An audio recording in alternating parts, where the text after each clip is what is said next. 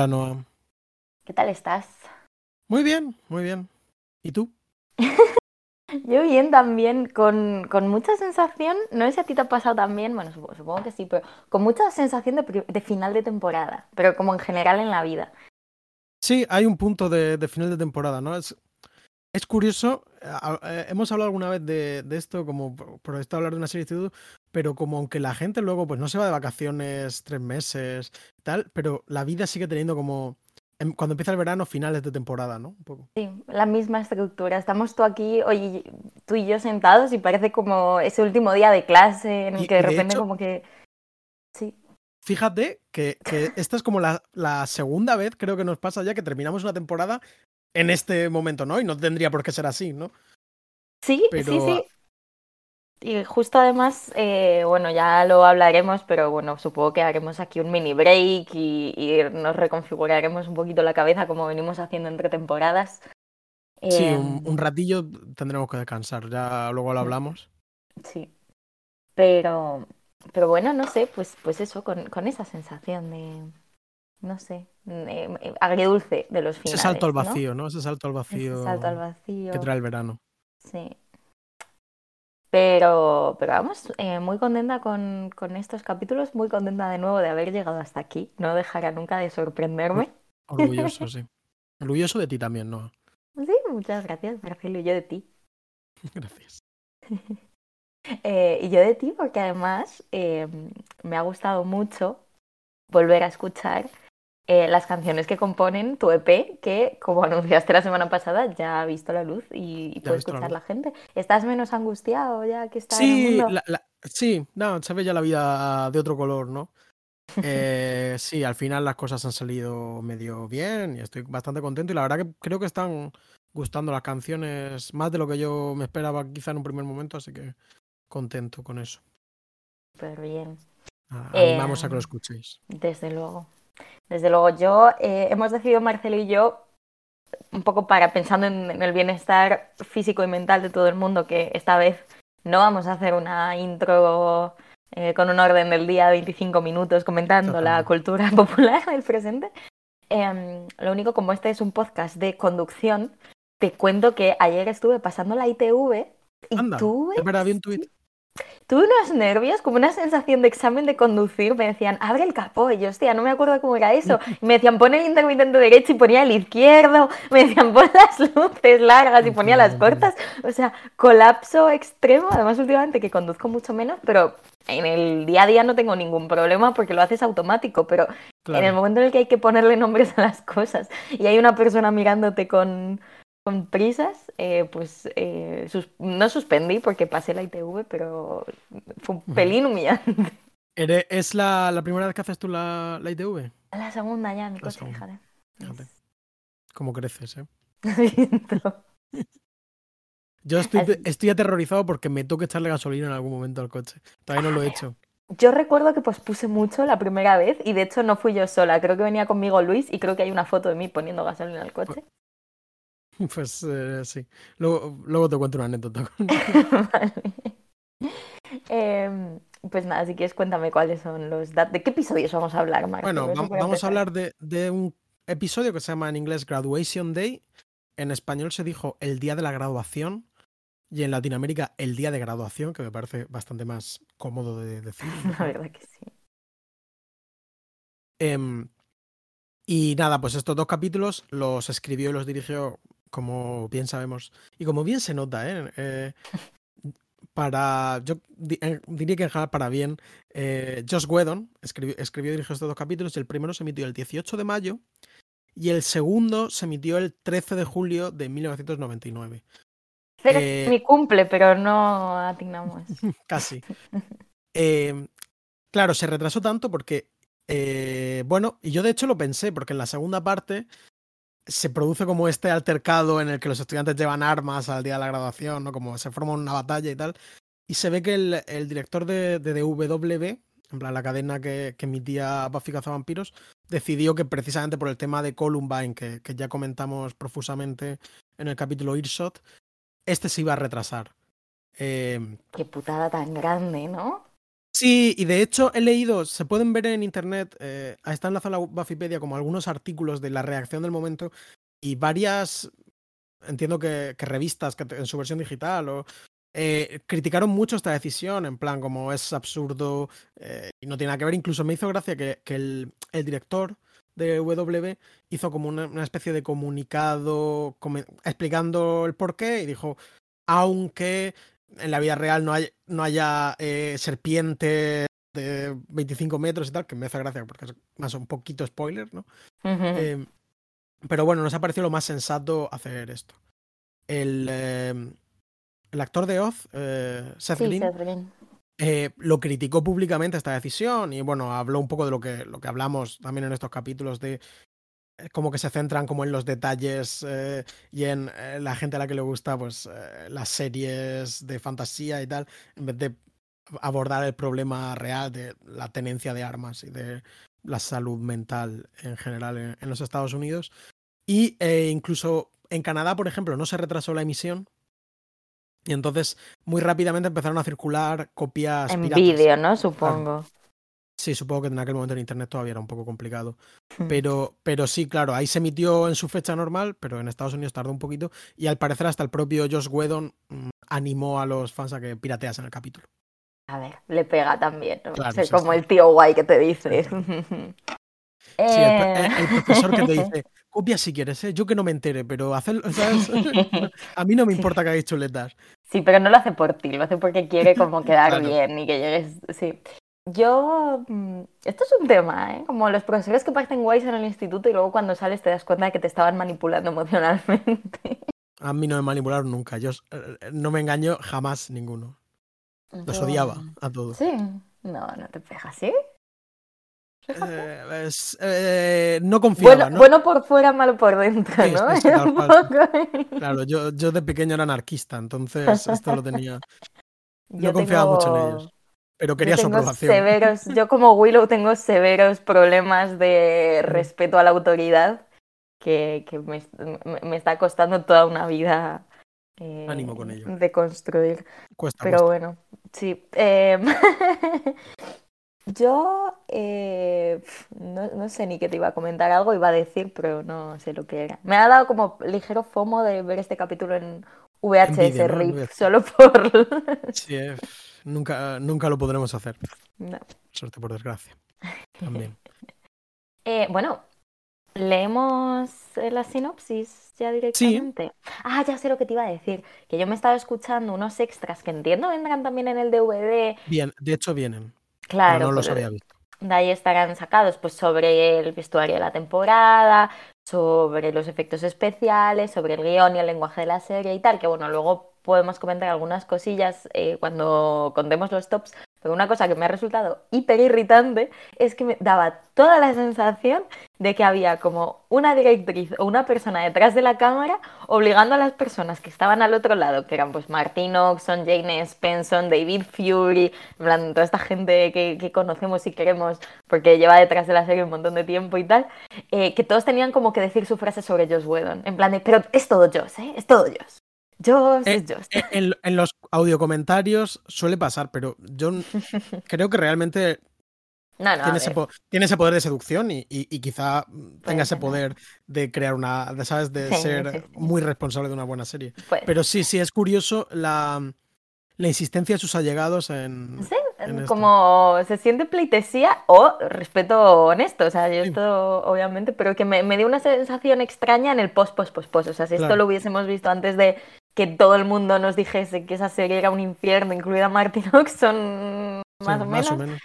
pues tal, pero bueno, eh, curioso. Jace, Jenny Spencer me parece una persona encantadora, como con una forma de hablar súper quirky, súper entusiasta, súper emocionada, o sea, la mejor persona, ¿no? Sí, sí, sí, sí, Mm. es- da, da muy buena vibra. Muy chula. Pues nada, te leo si quieres la sinopsis. Por Vale. favor, Em, por partida doble. por partida doble. ¿Quieres que hagamos? plan, Leo yo la primera y tú la segunda, por ejemplo, de. Vale. Así hacemos un poquito de Vale, sí. Venga, pues eh, la del primer capítulo, la parte 1, dice: Un ecléctico final de temporada en dos partes. Mientras Buffy, Willow, Eléctrico. Sander. Ah, eléctrico, no ecléctico. Me extrañaba un poco. Pero digo, como hay armas, hay amor. hay de todo. Hay de todo, hay un coma, hay como de todo. Bueno, violencia, ¿eh? En este capítulo. Capítulo violento, sí. Un eléctrico final de temporada en dos partes, también ecléctico. Mientras Buffy, Willow, Sander, Oz y Cordelia se preparan para su ansiada graduación, el alcalde termina los preparativos para su ascensión y transformación en un demonio puro durante el clímax de su discurso para la clase del 99. Con el destino final del mundo a su cargo, a Buffy la distrae el debilitamiento de Ángel por un veneno letal. Tendremos cazadora contra cazadora cuando Buffy se enfrente a Faith, quizá por última vez. Ahí. Está bien. Sí, bastante trepidante. Además, me gusta, está como bien narrado, como con ganas. Sí, sí, sí. Eh, sí, es verdad que son capítulos. Bueno, luego hablamos. la segunda parte, leo yo entonces la sinopsis. Cuéntame. No, pues está bien, hay que hacer la review sinopsis a sinopsis, o si no, no vamos a perder, pero sí. Sí, no, no, pero es que iba a hacer una review del capítulo, no de la sinopsis. Pero bueno, creo que está muy, muy bien paqueada. Lo que pasa es que no sé hasta qué punto no está haciendo spoiler del capítulo siguiente. Me da la impresión de que está un poco difuso el sentido del, sí, de la división. Mm. La segunda parte dice, la ascensión está al alcance de la mano en esta apasionante conclusión. La cuenta atrás se acerca a la fatídica graduación de la clase del 99 del Instituto Sunnydale, y la ominosa maldición de la ascensión del alcalde y su metamorfosis en un demonio puro pende sobre Buffy. Con Ángel a punto de morir, Buffy debe arriesgar su propia vida y desafiar las órdenes del Consejo de Vigilantes de cara a liderar una batalla para salvar el mundo. Es que casi como que esta se siente que podría ser la del capítulo A, ¿no? Sí. Sí, es verdad que comparten bastante sinopsis. O sea, nos avanza mm. alguna cosita más. El sí, liderar una batalla, arriesgar su propia vida, pero bueno. Mm. Siempre arriesga. Buffy eh, siempre arriesga su propia vida. no, es tan no es tan impresionante. ¿Has puesto solo la primera review de no, la primera? Vale. He puesto las dos, cada una es una línea. Ah, ah vale, vale, vale, me callo, perdona.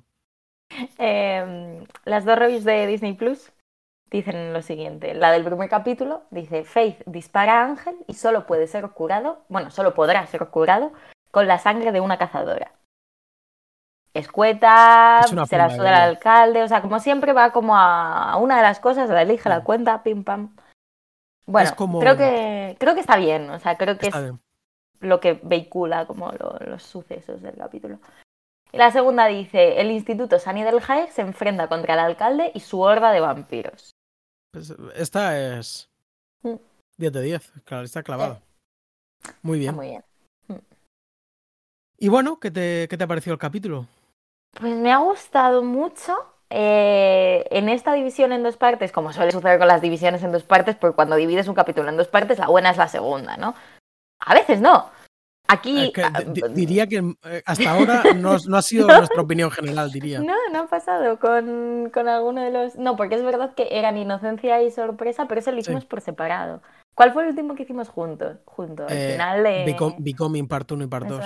¿Y nos gustó más la 1? Ya no me acuerdo. No lo sé, pero yo creo recordar que Watch My Line Parte 1 nos gustó bastante más que, sí. que Watch My Line Parte 2. Sí. Y Inocencia nos gustó también más que, que Surprise.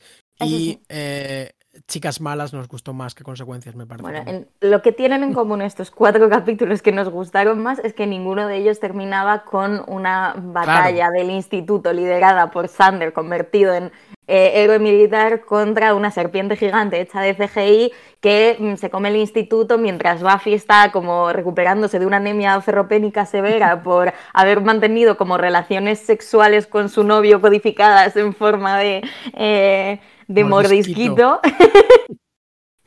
Entonces, claro, como, como, no pasa eso, pues no son mejores, pero creo que en este caso no se puede competir. No se puede competir. Me, me lo he pasado súper bien con la segunda parte, me he emocionado mucho en general, un montón de cosas a las que hasta ahora no les tenía apego, un poco, ya lo comentábamos en, en, otros capítulos, ¿no? Cuando el momento de la despedida te revaloriza un personaje, pues el Major de repente estando preocupado por Faith, me ha gustado mucho. La propia Faith me ha hecho sentir bastantes cosas y me ha gustado de repente cómo estaba metida su trama. Me ha encantado la acción.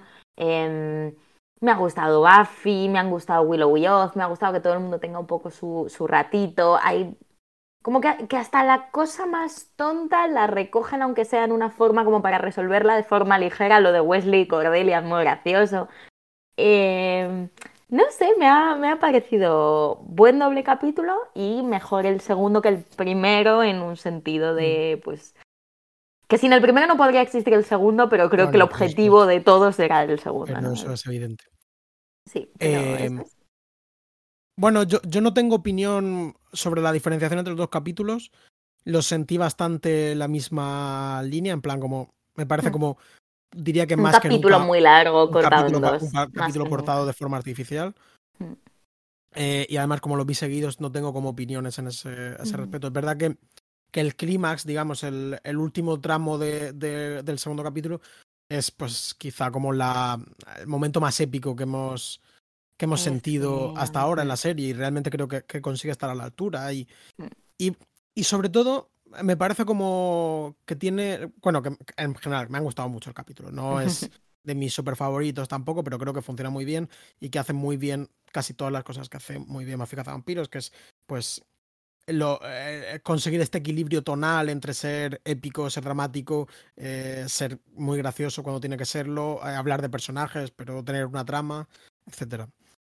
Creo que está bastante bien dirigido, la verdad. Creo que momentos como toda la escena del, del hospital, la, la primera pelea, bueno, la pelea entre, entre Buffy y Faith, diría que es la mejor pelea que hemos tenido hasta ahora, para mi gusto. Igual me equivoco, pero, pero es creo que la que más me ha impresionado hasta el momento. Y sobre todo creo que consigue mucho mm, darle un cierre, ponerle un broche a, a esta etapa del instituto, a estos personajes.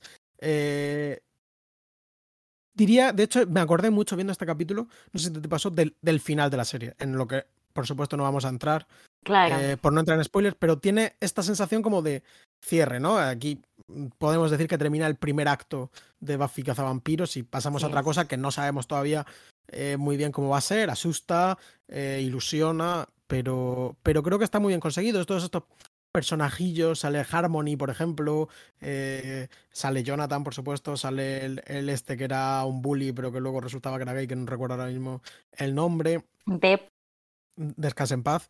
Eh, bueno, por supuesto, tenemos a, a Snyder comido, como ya fue comido Fluty. em, Pero es precioso. O sea, yo Sí. la- el, el adiós de Snyder con un bajo. O sea, una, una de las Mm. cosas que mejor hace esta serie es matar directores de instituto.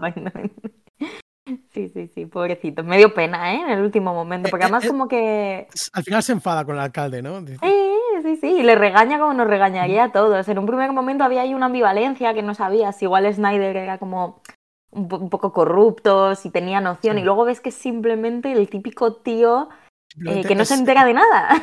esto como, esto como de los fascistas. eh, simplemente le gusta que los trenes salgan a la hora, ¿no? Es- Sí. Sí, sí, sí. Y, y entonces creo que, creo que es muy guay la, la pelea final. Joder, es emocionante porque venimos encima del capítulo anterior en el que la clase, es, eh, la promoción se vuelca, se vuelca con Buffy y es como, cual. no, no solo le da, lo reconocen, sino que le corresponden, ¿sabes? Dicen, tenemos que jugárnosla, ¿sabes? Por, por. Literal. Nos- Y entonces fue muy emocionante. El, el- la despedida de Ángel creo que funciona muy bien, creo que está mm, muy bien conseguido. Eh, me encanta Faith en este capítulo, por completo.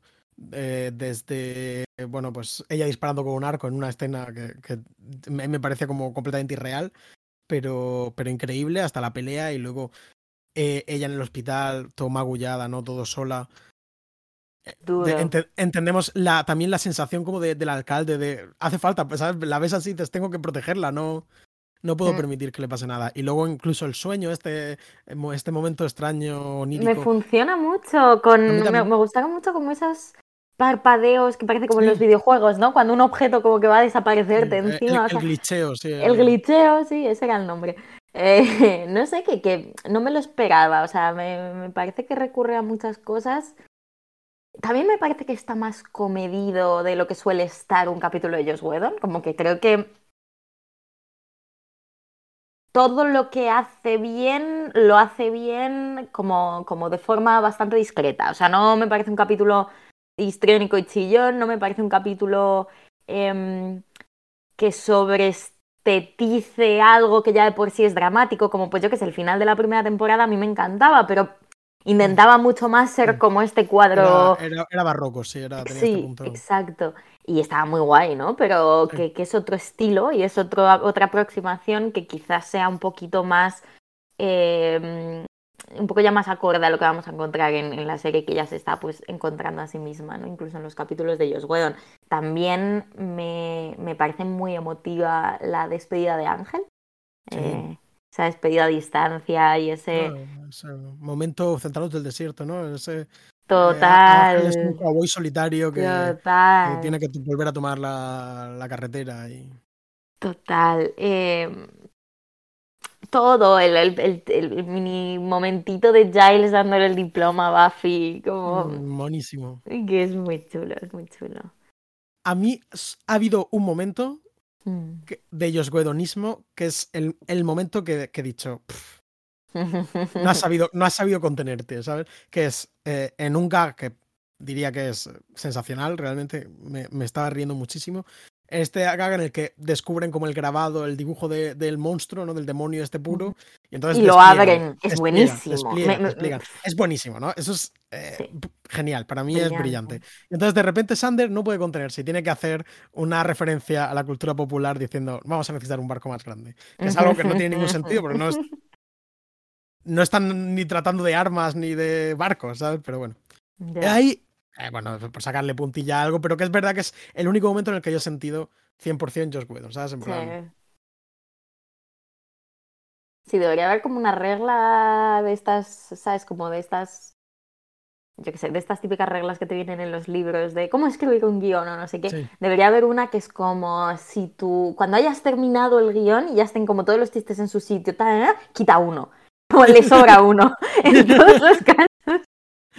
Em, sí, yo creo que puede, puede, ser cierto eso. Pero eh, sobre todo yo creo que es porque venía de un chiste que me parece realmente como... Sí, que ya era suficiente. fíjate que, muchísimas risas. Sí, fíjate que yo ni, ni lo procesé. O sea, mm. yo me quedé y además lo apuntamos los dos con el... Sí, sí. es que el ese como acordeón, sí, es, es ser listos. Es que a veces... También creo que, que me gusta mucho, bueno, eh, luego entraremos, hemos pensado como en estructurar el programa, porque, mm. porque otra cosa de este capítulo, como yo venía avanzando, que es puro, pura acción, no puro despliegue, es que no hay, eh, todo es texto, ¿no? No, no parece que haya, aunque se le da mucha importancia a los arcos de los personajes y tal, lo que nos están contando es la historia de Buffy y sus amigos salvando a Ángel del veneno malvado y mm, reventando el instituto, ¿no? El único suceso que se puede hacer es esto, de irte del instituto con, con una gran explosión y mm. dejar paso atrás y, tal, como este rollo simbólico que, bueno, que ahí queda. Mm. Y que está muy simpáticamente recogido al final por Oz, ¿no? De como, vale, ya hemos hecho todo esto, pero vamos a Vamos a tomarnos un minuto para recordar que esto era una serie de instituto y que ya no, ¿no? me, hizo muchísima gracia el momento este de, de diciendo, ojalá pudiese dormirme y despertar, que es como un chiste meta, diría que bastante avanzado para, para la situación de la época, ¿no? En plan, porque lo que sabemos es que la serie corta y ya pues Buffy, el personaje Buffy eh, no tiene conciencia hasta que el primer capítulo de la, de la siguiente temporada. Pero, y este momento de, bueno, vamos a, vamos a parar a reflexionar y, me parece muy, muy guay, muy divertido. Muy chulo. Incluso este, este, este final, este plano final, acercándose la cámara al anuario. Sí. Eh, con este diseño como futurista de los años 30. Muy chulo. Funciona muy bien. Todo, todo el... Yo me he fijado en mucho en este capítulo, no sé por qué no, pero como que todo el diseño de arte funciona muy bien, el anuario, eh, los trajes, el discurso acerca de esas cositas, ¿no? Que están pasando. De, pues yo prefería en este color, de pues yo coloco esto, pues yo tengo el diplomita aquí, pues eh, yo qué sé, como que es, muy chulo. Y... Mm, sí, consigue hacer esto que es como eh, esto que, es como también llevamos viendo toda la serie, que es convivir en el instituto, hacer tus cosas del instituto y estar como preocupado por tus eh, la ropa que vas a llevar o eh, por si no vas a follar y pues, estar luchando contra un mm. monstruo gigantesco. Sí. Sí, y es eso, que hasta a la trama más, no quiero decir irrelevante, ¿no? Pero menos importante de las que suceden, le da como su peso y Mm. su sensación como realista. Pues eh, eh, me gustó mucho como ese detallito de que ya justo después de que Oz y Willow se acuesten, están como en la biblioteca investigando no sé qué, y él como que la toca y ella como que de repente se estremece. Están Como, cach- cachando como monos, sí, sí. sí. claro, pero que son, son instantes, o sea, es, es- no es tan habitual, yo creo, ver, ver ese, como, no sé, esa coherencia y esa continuidad en una serie en la que están pasando tantísimas cosas. Eh, da mucho gustirrinín, o sea, es como muy Sí, y, chulo. y al final el tema de eh, la, pues, pues, el encuentro sexual entre Willow y Oz Mm. es, quiero decir, no tiene demasiado peso en la trama porque es una pareja súper establecida que Sí. llevan muchísimo tiempo juntos y que se quieren mucho. Quizá han por eso la serie no los castiga en esta ocasión. Claro, claro, sí, claro. sí. Que, han- quiero decir que han pasado muchas muchas cosas entre ellos, han tenido muchos problemas. Entonces, bueno, pues es una cosa más, pero bueno, como eh, le da un punto de realismo, ¿no? A, Mm. al- al- a la ansiedad de, de Willow. Y, sí, creo que es un capítulo que le viene muy bien tener este tiempo para todo, ¿no? Ser en dos Mm. partes y, y consigue eh, construir para luego pues reventarlo, Así reventarlo de una forma, de una forma muy satisfactoria. Así es. A mí fíjate que creo que lo que menos, pero no porque me parezca que está mal en absoluto, ¿no? Pero en la parte de la primera, o sea, de la primera parte más dedicada a, ay, Ángel está malo, ay, lo tenemos que cuidar, ay, tengo que ir a por Faith, ay, ¿dónde está Faith? Ay, la voy a matar. Eh, Como que esa se me hizo un poquito más letánica, como luego agradecí mucho cuando ya estaba todo, todo colocado, disfruté mucho más el medio, en plan desde el enfrentamiento eh, y el post, el hostia, he matado a Faith, ¿no? Que, que no Sí. se explicita, pero que se ve en muchos lugares. Luego ese beso tan bonito eh, que le daba a Faith, en el que como que se reconcilian. Como toda esa segunda parte me gustó encanta, ¿eh? mucho. Es que siento que, que justo en, en, en el paso del primer capítulo al segundo capítulo es la transición eh, paso por paso de las partes de esta tercera temporada que me estaban dando un poco, me estaban echando un poco para atrás, a las partes que me parecen eh, como estupendas. Pues eso, el alcalde pasa de interesarme menos a interesarme más. Eh, como que entiendo, me, me- tengo un poco la sensación, no sé si a ti te pasa, de que me encariño con los personajes principales de esta temporada demasiado tarde. Yo he sentido que, que igual un problema es que el alcalde ha sido más un misterio Mm, que un personaje, ¿no? En plan, ¿qué, va- qué es la, qué quiere hacer? ¿Qué está pasando? Eh, ¿Qué está preparando? ¿Qué ritual? ¿Qué es, ¿En qué consiste la ascensión y tal? Y, y no sé, creo que, creo que no, no fue una súper gran idea. eh, mientras que, por ejemplo, bueno, pues eh, Spike y, y Drusilla y Angelus, sus objetivos eran bastante, bastante claros. No había nada que. Y creo que, creo que eso les ayudaba pues, a ser. a que les cogiese cariño o que le tuvieses interés sí. eh, en ellos, ¿no? Igual cariño tampoco es lo que querían que le tuvieses al alcalde. Pero. Y funcionaba bien un poco, o sea, como esta ambigüedad tiene cierta gracia y en cierto modo es potente no enterarme hasta el final de que, por ejemplo, quiere a Faith, ¿no? Y no le está utilizando. Sí, Pero bueno, sí, que, que- que hemos estado un poco más desconectados, me da la Mm. sensación de los malos de esta temporada. Pero sí, eran más como una sombra Mm. sobre el el plan. E incluso salían en muchos capítulos, pues, una, dos escenas haciendo algo que tampoco tenía demasiado relación con lo demás, pero, mm, pero tampoco Sí. sabíamos qué estaban haciendo. Entonces era un poco, un poco extraño. sí, pero a la vez es verdad que de alguna manera pues han formado background, ¿no? Como han, han, han formado parte del fondo. Ya da, da esta sensación de que Sunnydale es una ciudad en la que están pasando cosas todo el rato y tú estás mirando eh, hacia acá, pero si torcieses un poquito hacia el otro, si hicieses eh, el movimiento este que hacen ahora las IAs, ¿no? De como abro el plano sí. y extiendo la imagen, bueno, pues que si extendieses la imagen verías más cosas, que yo creo que es una sensación que no teníamos en la primera temporada, Claro, 100%. que en la segunda intentaban que la tuviésemos, pero todavía no estaba del todo, y aquí ya existe, o sea, han construido la ciudad de los Sims, esta en la que es chulo. Sí, esta ciudad que es claramente un set, me hace gracia porque es como en la escena en la que está como todo lo que hemos visto, ¿no? Como en la escena en la que Faith le clava el, la flecha está el cisne, hay como una terraza, está la tienda donde robaron eh, las ballestas en el capítulo en el que se vuel- en el que son así un poco malotas, está todo ahí en la misma calle. Sí. Pero bueno, que son muchos pueblos, sino una calle No, principal, algunos no- callejones y, un va, instituto y una universidad, aparentemente. Claro, no, es en absoluto una crítica, sino que me hacía me Sí, gracia, sí, no, es muy chulo. Y bueno, eso que al final no lo he dicho, que, que habíamos pensado como en hablar un poco como personaje por personaje, ir comentando pues eh, cu- cuál ha sido su arco esta temporada, como cuál ha sido su arco este capítulo y ver cómo en qué situación queda y aunque sea algunos nos resultará más interesante, otros igual un poco menos, pero bueno. Podríamos haber apuntado el nombre de todos los personajes, Sí, porque yo capaz si hecho- nos dejamos algunos. Eh, sí, em, les estoy escribiendo Buffy, Ángel, Giles, Willow, Oz, que no tiene nada realmente el pobre, Sander, Cordelia, Wesley incluso también. Wesley, sí, eh, Faith, el alcalde. Faith, sí.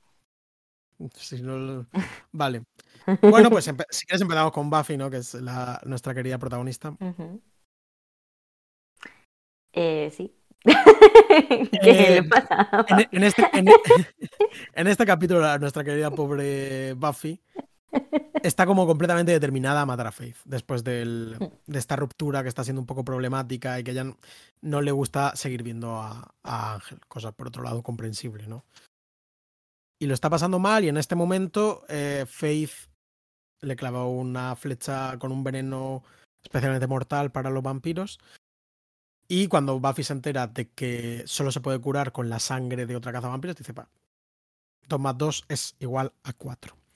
Entonces voy a matar a, voy a, matar a Faith y le voy a que se, beba su sangre y a tomar por culo. Y, está realmente determinada a, a, ello, lo cual creo que la pone en una situación que, que, hasta ahora no la habíamos visto del todo, porque ella, pese a que ha matado a muchos eh, vampiros, inclus, incluido a, su amante vampiro Ángel, se había mostrado bastante en contra de matar humanos. Incluso, bueno, pues es como la gran decisión que tiene con Faith, es su postura al, al respecto, ¿no? ¿Qué opinas de que se disfrace prácticamente, o sea, de que se vista como Faith cuando va a matar a Faith? Bueno, pues eh, interesante, ¿no? Eh, desde un punto de vista fre freudiano. Inclu incluso la, la Faith le trolea, ¿no? Le dice, vas con, con, ropa de, de, hermana mayor. Sí. Y nada, pues tiene una pelea bastante fuerte en la que Buffy no la mata, pero no la mata de milagro. En plan, incluido además con el propio arma eh, que era de Faith y que comentamos ya su poder simbólico. Eso es fuerte, porque luego cuando la utiliza, la utiliza porque lo necesita, un poco como herramienta para distraer un poco a la serpiente gigante que algún día fue el alcalde. Sí, Pero aquí eh, es como, aquí es gratis, o sea, aquí es ser crueles. Bueno, porque es un pedazo de cuchillo, que igual ella no tiene ese tipo de cuchillos en su casa, ¿sabes? También puede ser.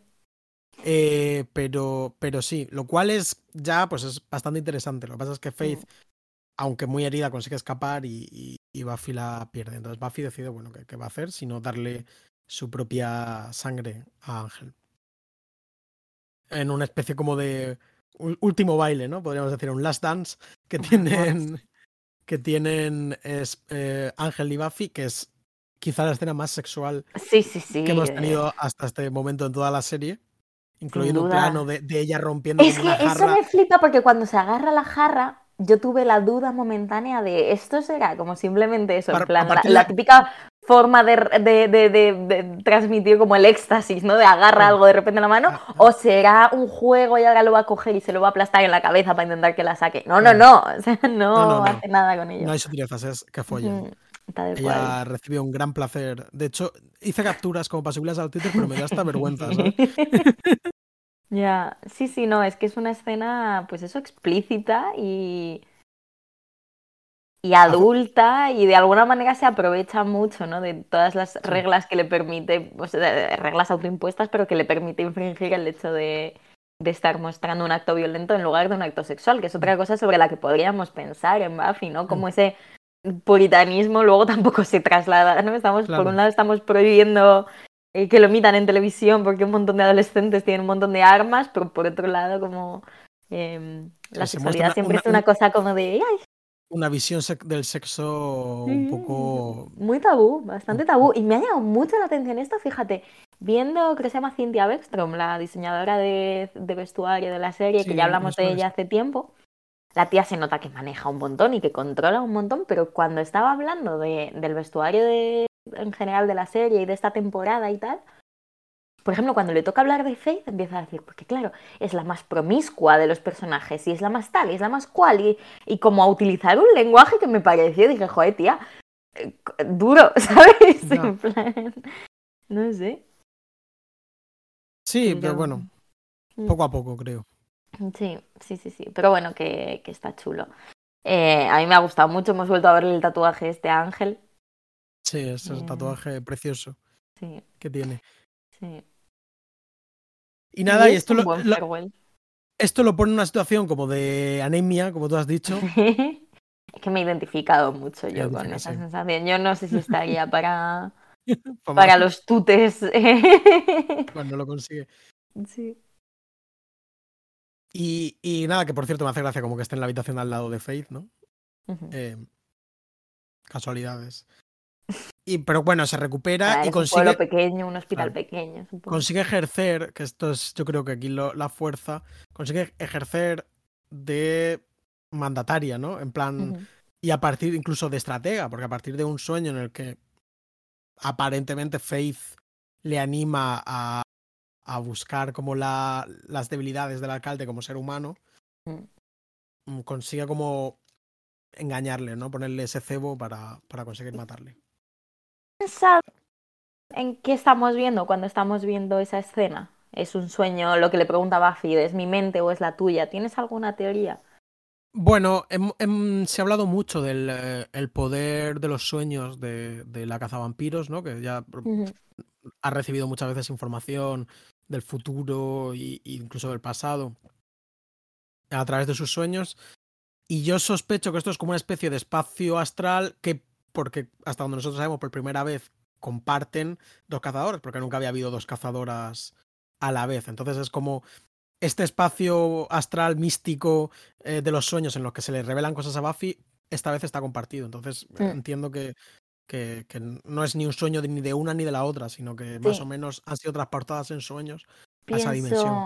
Sí, pienso lo mismo. Creo que esto tiene algún eco en capítulos futuros que vamos a ver, relacionados también con, con el espacio de los sueños y con la conexión que hay entre cazadoras. O sea, creo que el hecho de que haya dos cazadoras posibilita esa comunicación que se puede incluso establecer con otras cazadoras, quizá eh, Sí. en otro momento. No sé, me, me gusta eso. Mm, esa Sí, de- eh, y que por cierto, hay algunos. Hay un- algún cierto foreshadowing, ¿eh? No sé si lo has visto, pero se adelantan algunas cosillas que pasarán en temporadas bastante lejanas. Luego te lo cuento porque no quiero, no quiero entrar en spoiler, pero si te acuerdas, luego me lo preguntas. Vale. Pero, pero sí, ¿no? Como en esta especie de lenguaje misterioso que emplean. Mm, eh, eh, es bueno, que creo que funciona como simplemente lenguaje misterioso, pero parece ser que que luego tiene un fuste, ¿sabes? Yo no lo hubiese dicho jamás porque está muy, muy codificado, pero vamos, es claramente una previsión de algo. Es fuerte. Es un poco como esto de Twin Peaks de Te veré en 25 años sí. y luego como que consiguen cuadrarlo, ¿no? E incluso, Sí. no sé si te pasaba a ti, de ver la tercera temporada de Twin Peaks y decir, joder, es que esto de alguna forma ya estaba en la primera, ¿sabes? En plan como... Parece como de que de verdad estuviesen pensando en hacer una tercera temporada 25 años después. Es muy fuerte, la verdad que es muy fuerte lo de esa serie. Que yo tengo que terminar el, el regreso, ¿el regreso? ¿Retorno? El, ¿No has visto el re- retorno? He visto la mitad.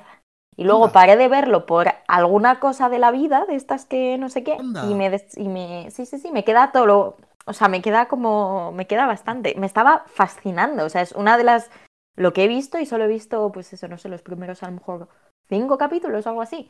Bueno, ¿viste el famoso este que es como el, el icónico capítulo del que habla todo el mundo siempre, que es el 7 o el 8, que es como que hay una, una explosión nuclear, No, una parte... Bueno, pues no. vas a, vas a flipar, ¿eh? en plan... Vi los primeros cinco y ya me estaban pareciendo, o sea, ya estaba como teorizando sobre, nunca he visto esto en televisión, Sí, o sea, sí, sí. tengo, tengo muchas ganas. Está programado, ¿eh? Esto va a pasar en julio. se, Ah, va, se va a volver a ver y tengo muchísimas, muchísimas ganas porque es que qué, cosa más, más increíble. ya, ya me contarás, porque yo... Mm. Además lo recuerdo como momentos muy felices de mi, de mi vida. ¿Tú la Eh, viste ese cuando la echaban? Ese verano, sí. Es que eso tuvo que ser, o sea, a mí me jodió tanto, yo es lo que estaba pensando mientras la estaba viendo. Digo, yo esto lo veo al día y me vuelvo loca. O sea, esa sensación de, de espíritu de época, de estoy trascendiendo como lo- todo lo que era posible y estoy viendo esto, como me habría vuelto loca. Ahora verla te pone triste, porque es como, ya, no ya, no siento esto, ¿no? es como quiero sentir esto en, en, real time. No, no, pero está muy bien, está muy bien. Eh, el real time, eh, ¿qué cojones ha pasado? No entiendo nada. cuando, cuando va a salir la gente Cooper? La gente escribiendo papers sobre que es el Maya la mayor decepción de sus vidas porque todavía no lo han revalorizado, ¿no? Como... Nada, pero es, sí, es, es curioso. Yo a veces me preocupo un poco pensando, joder, aquí con el podcast de Buffy, yo que sé, viendo embrujadas, haciendo no sé qué mierda, como no quiero convertirme en uno de esos retromaníacos que no ven como em, el, el, potencial a su alrededor. O sea, me, me, me, gustaría dedicarme este año a hacer un poquito más de esfuerzo en, estar al día, ¿no? En... estar al día, no en todo y no en todo, mm, pero en encontrar un poquito, porque yo antes, por ejemplo, con las series, era 100% el rollo en el que yo estaba. O sea, me veía las mierdas que no veía nadie, encontraba tres o cuatro, me parecían la hostia y como que era férrea defensora de esas cuatro cosas. Ahora estoy viéndome en series de los noventas como, bueno, un poquito de oportunidad al resto de las cosas y un poquito de estar en la vanguardia que me voy a quedar lela. Yo esto lo, esto lo pienso. Eh, por cierto, como hablamos hace poco de que estábamos muy haters mm, y tal, y que era reto, como reto eh, buscar algo del el último año, ¿no? Que esté bien. Y además en Twitter pusiste que estoy amargado, que es verdad. Eh, con, el con, el con el presente cultural. Espero que no te sintieses atacado. No, no, no, no, que es completamente, es, completamente verídico y lo sé y me, y me apena, pero ¿sabes? Y, y, lo considero una fase que se me pasará. Pero sí, yo también, yo también. Considero que son opiniones que no voy a mantener, pero que ahora mismo me, parece me parecen ineludibles. Pero que quería decir que he visto dos películas esta semana, como si fuese millonario, ¿no? He ido al cine dos veces. Eh, eh, y he visto Asteroid City de Wes Anderson y ayer el fantástico caso del Golem de Burning ah, Percebes. Las dos me han gustado mucho y os animo a que vayáis al cine a verlo. Como, dijo, pues. como dijo Felipe Furtado en una review de Letterboxd, la comedia y el cine se llevan bien porque ambas son destructores de la sociedad. Así que, bueno, son dos comedias que están muy bien. Gran... Ahora, frase, ¿no? ahora mi fantasía es que Felipe Furtado haya dicho esto en una crítica de la película Los Burning Percebes. podría, podría pasar, podría pasar. Es que, como era, crees que a Pedro Costa. ¿Crees que Felipe Furtado ha visto Buffy fijo, no? Yo diría que sí. Yo creo que sí. En plan. Bueno, Felipe Furtado es un cinéfilo. brasileño, creo. Yo nunca he sabido si es brasileño o portugués, pero asumo me suena, que me, suena que es brasileño, pero igual es solo que ve muchísimo más cine brasileño del que yo estoy acostumbrado a ver a nadie ver. Eh, pero sí, bueno, recomendamos sus, eh, sus críticas. Es uno de los, para mí es uno de los tops. Hmm. Em, le invitamos al podcast a Felipe Furtado si nos escucha por lo que sea. Oye, yo tengo como eh, creo que he comentado, estoy aprendiendo portugués en, mm. Duolingo. Si alguien de los que nos escucha conoce algún buen podcast portugués o incluso me vale en gallego, en plan... Nos escuchan más gallegos que portugueses, yo creo. pero... pero... bueno, pero igual algún gallego escucha algún podcast en portugués. pues, vale. son idiomas muy similares. Y esto, eh, vamos, no, lo digo yo, pero lo he preguntado a, gallegos para saber si, me, si, me, si, podía matar dos pájaros de un tiro, ¿sabes? Y me han dicho que son bastante difíciles. Entonces, que si alguien se lo que se conoce alguno, que me lo recomiende porque me interesa como para mm. mejorar mi, mi idioma. O vamos más allá, si queréis hacer un podcast en habla gallega para que Marcelo pueda escuchar también. Plan, lo podéis empezar vosotros. Claro, lo, animo, lo animo. Se lo voy a decir a, mi amigo Alex Pena, que haga un podcast. bueno, ya tiene, literalmente tiene uno, pero ya, ya estuve yo una vez, no sé si te acuerdas. Ay, yo no me acuerdo de eso. Yo estuve, estuve con él eh, y con. Y, con, ah, con Ariadna, ¿no? Mm. Eh, hablando de Hong Sanso y de, de la mujer que escapó. Me lo tengo que escuchar. Me lo tengo que escuchar, vaya reyes. Ellos, dicen cosas, ellos dicen cosas interesantes. Yo digo, sí. A mí me, pasa una cosa, o sea, es, un podcast que, que, quiero escuchar muchísimo, pero me parece como tan de listos que me da susto.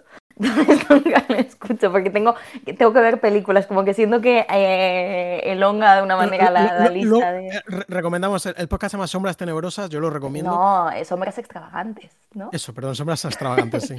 sombras Tenebrosas es otra cosa. Es la peli esta de... la película de Tim Burton que no sale en el podcast. Sombras eh, extravagantes. Igual sí. Bueno, que es un podcast de cinefilia, pero como cinefilia profunda de cine ¿sabes? Mm. Muchas veces cineastas experimentales, cosas así pero diría que es bastante, en general, bastante no, no, amable. seguro que sí, seguro que sí. Y, y también tienen programas sobre películas Hmm. más eh, terrenales, siendo Mm. esta- estas películas terrenales, pues Jean-Luc Godard o Juan Sansó, ¿sabes? Que tampoco es que, Claro, claro. tampoco es que se pasen, pero, pero que, que igual esto sí que at- atrae a más Ah, gente. sí, sí, mi único problema es con los deberes, pero que no es un problema, es un que lo tengo en, en la lista Mm, eterna de para cuando me ponga a ver películas. Sí, realmente, quien quiera como Sí. aprender mucho cine, que le den Yo como creo una que es lista de, una pe- de gran herramienta, o sea, sinceramente me parece me parece un- una gran labor y una gran herramienta. No como un podcast de Buffy cazavampiros Sí, que ya ha visto todo el mundo y ya hay siete. Y, y- y que ya llevamos 25 minutos hablando de otras cosas. No, te cuento si quieres. Bueno, ¿cómo dejamos a Buffy, no? Es lo importante.Amos a, Claro. o sea, ya sabemos lo que ha pasado, vamos Sí. a ir a ¿Cómo, cómo se queda Buffy? cómo bueno, se queda. Buffy se queda, por un lado, sola en su labor como, como cazavampiros. Sí. Con esto de sola incluimos que ella durante algún momento manejó la opción de que Faith quizás se quedase protegiendo Sunnydale mientras ella experimentaba eh, pues, las mieles de la educación un- universitaria, ¿no? Pero, Digamos, llevar una vida normal. Parece que eso está descartado, ya vimos que además que Willow ha decidido quedarse en Sunnydale y tal. Y entonces se queda sola, se queda como protectora de la clase, quiero decir, ella tiene el apoyo, ha recibido el apoyo y el, eh, y el acompañamiento Sí. de sus compañeros, tiene su diploma Tiene su Y- paraguas de lentejuelas. y las cosas, pues bueno, ella parece que no está fatal con el tema de Ángel, plan creo que está satisfecha con el trabajo bien hecho. Yo creo Y- que tiene el corazón roto. Yo creo que ese corazón Sí. roto lo, lo tenemos que volver a, a ver, ¿no? Sí. Porque está... lo que pasa es que han pasado muchas cosas. Sí, pero como que lo entiende, ¿sabes? Está como Sí, en paz sí. con esta decisión, Eso sí. aunque evidentemente le, le duela. Eso sí. No es como al principio del capítulo cuando tiene esta discusión muy acalorada con, con Ángel, sino parece más esto. Ángel, por su lado, se va de la ciudad. Ángel se va. Ángel se va y. mm, Bueno, se va a su spin-off Ángel, que también tenemos que decidir qué hacemos con esto en algún momento fuera de Mm. micro. Em, se va. A mí me da la sensación de que además la serie le coloca en un muy buen lugar para irse, ¿no? Em, no sé, le veo pues muy, muy disfrutón en sus escenas de pelea, como con un... Una cosa que me he fijado mucho en este episodio, me gusta mucho cómo coreografían las, las escenas de lucha de Ángel en relación con las escenas de lucha de Buffy, como que los dos tienen estilos de lucha muy propios y muy diferentes, que creo funcionan además muy bien juntos, y es como muy chulo de ver. Se siente el personaje del videojuego que tiene los Sí. siete Eh, te- movimientos. Tenemos que mirar, esto me lo pongo como Mm. deberes, ¿quién, es, quién coreografía las peleas? Porque Sí. a mí realmente creo que, que está a un nivel que, que Sí, muy sí. pocas series han tenido y, ten- y quizá tendrán, ¿sabes? Sí, totalmente, totalmente. Están muy, muy, muy bien. Y, mm, y creo que Ángel como personaje también está en un lugar muy chulo, en el sentido de que, pues, pues eso, todos le entendemos, todos le respetamos por estar haciendo lo que tiene que hacer, todos tenemos pena de, de que se vaya, ¿no? Y, y él se va, bueno, sabemos que se va a Los Ángeles, pero no lo sabemos, lo sabemos porque es donde tiene lugar el spin-off. Por lo pronto él entendemos que se irá allá donde mm, pues pueda seguir teniendo sentido su vida, ¿no? Que es un poco Sí. una pregunta que yo me haría si estuviese viendo esto por primera vez, que si a dónde te vas a ir.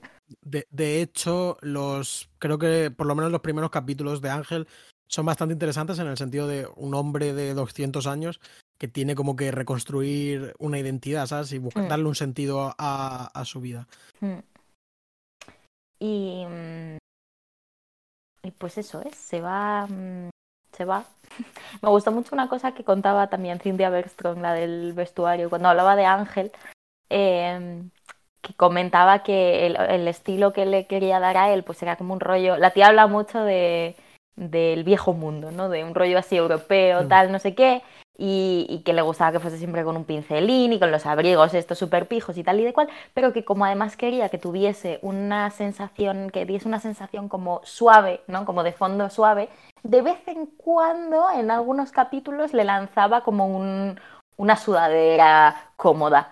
Y me gusta mucho porque yo es algo que he notado y que creo que ha favorecido mucho mi visión del personaje en esta temporada. El verle en su cripta con su suéter, eh, estando como recogidito y siendo vulnerable y siendo suave. O sea, creo que creo que ha crecido Ángel bastante.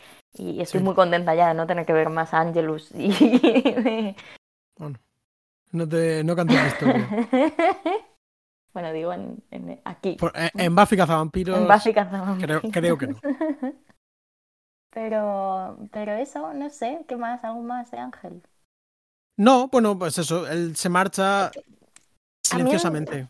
sí, que lo pasa un poco mal también cuando, cuando tiene que comerse a. O sea, vemos que él no quiere comerse a Buffy, Buffy prácticamente le obliga y le provoca, y él luego se siente muy mal y se ve bastante juzgado por todo el grupo, aunque no lo digan. Que...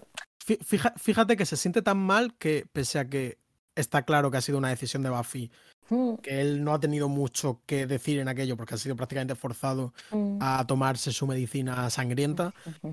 Eh, cuando Sander y tal le, le, raya un poco al respecto, él no dice ni mu. Porque, nada, nada, nada. Se nota mucho que lo mm. siente de la misma manera.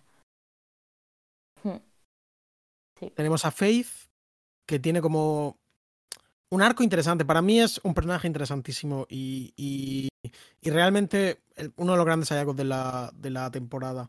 Aquí vemos como ella mm, parece como, bueno, su, actitud en general como siempre es hedonista, ¿no? Y, y se divierte eh, peleando con Buffy, incluso se divierte mucho habiendo trasladado a Buffy al mundo de la violencia, ¿no? Al mundo apasionado de voy a matar por amor. Mm. Eh, a, este, a, a, esta archienemiga que tengo, ¿no? Lo de decirle me has matado. Mm. Y su despedida es eh, bastante interesante y bastante juguetona. Mm. Y yo creo que de alguna forma ahí ya queda un poco como. Como que ha conseguido lo que ella quería, ¿no? Que de alguna forma. ¿Sabes? Ha bajado un poco al fango, a Buffy. Y mm. como que ahí casi que se hubiese acabado, ¿sabes? No sé hasta qué punto ella hubiese continuado después de esto, si no hubiese muerto, bueno, no, si no hubiese quedado en coma, al lado del alcalde, ¿sabes? No sé, esa fue la sensación que yo tuve. De hecho, es lo que más o menos vemos eh, si interpretamos que es efectivamente la conciencia de Faith como tal y no una un sueño de Buffy, una proyección de hmm. Buffy, sino realmente Faith la que le ayuda, que en mi opinión es así, aunque quizá me equivoque, por supuesto. Eh, creo que queda como redimida en ese sentido, ¿no? plan, bueno, no sé si redimida, pero, pero sí arrepentida. Que vemos un, un cambio en ella. Y la vemos, bueno. Sí, es que hay muchas faith.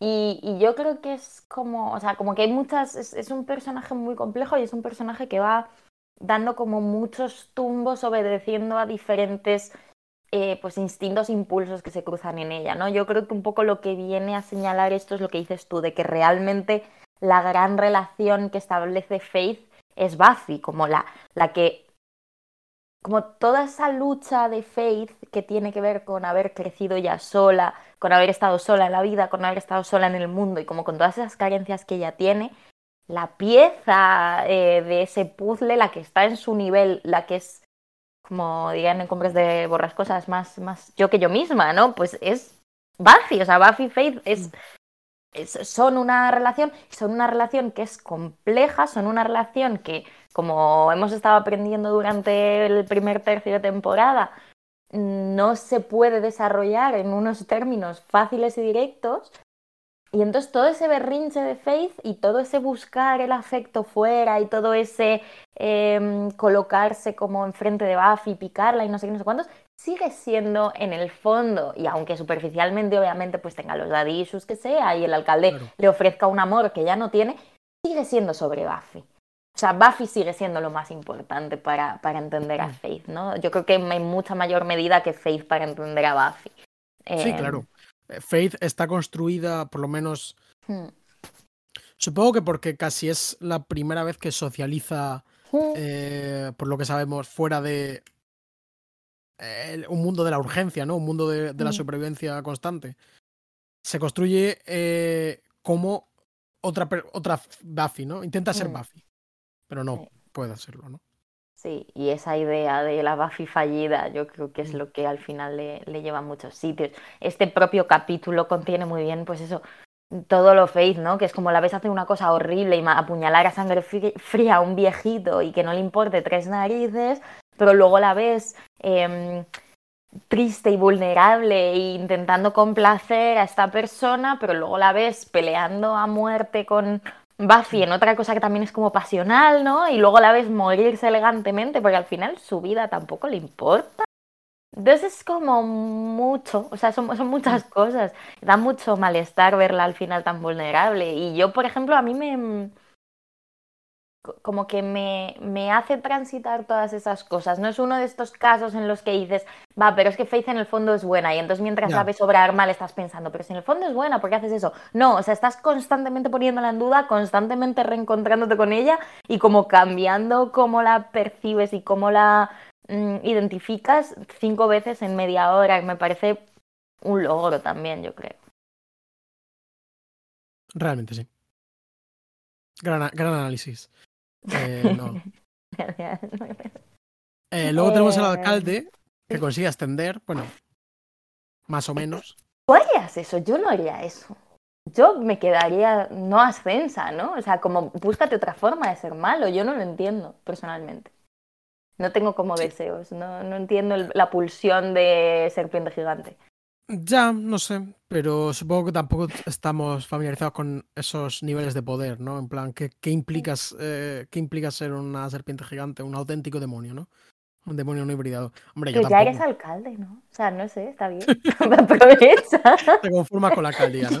Yo, yo, es que lo pienso con todos. Como, ¿Para qué vas a bajarte a las sí. profundidades del océano? Cógete, pues, Claro. un submarinismo local de este que hace la gente, ¿no? Con una bombona. Pues un poco lo mismo, como que no entiendo tanta ambición. Sí, yo también soy más comedido. Y por eso, acuérdate, nos gustó tanto aquel giro final de Spike en la final de la segunda temporada que yo pues a mí me, me, gusta mi vida de vampiro que llevo ahora, ¿no? Necesito... Claro, hay que ser como es funcionario de la administración claro, de un puestito como lo suficientemente bueno como para que te dé unos dineritos, perte de vacaciones, pero tampoco más, como no. Claro. Tampoco hay que ser monstruo, monstruo Op opino, opino como tú, ¿eh? la, la, ambición es, en ese sentido por lo menos, la ambición entendida de esa forma es realmente un, un, problema. Mm. Y nada, y él recibe su merecido, ¿eh? también te digo. Sí, sí, es decir, no, no, le sale bien la jugada. Me encanta esta idea de que es un personaje que lleva vivo como un montón de siglos y la muerte que encuentra es como una especie de muerte por linchamiento de la criatura mítica que aparece de repente en el pueblo, ¿no? Como que... No, es curioso, sí. Realmente es, es, una idea divertida. Sí, es chulo. Mm, también me gusta la idea de que mm, la transformación íntegra del monstruo tiene algo que ver con las tripas, ¿no? Como te empiezan a crujir, eh, sí. has tomado mucha fibra en forma de cucarachas en forma de arañas, sí. sí. pero bueno, sin más, el alcalde pues Depp, eh, ya está, es, que es lo que dices tú, que es un no personaje un poco. Lo, personaje. Lo, el, el, mayor break, breakthrough es lo de Faith. Sí, que descubrimos que realmente le importa muchísimo Faith. Que bueno, yo no tampoco lo daba tanto, pero. Pero. En plan, no lo veía como un manipulador puro, sino como una especie de personaje extraño.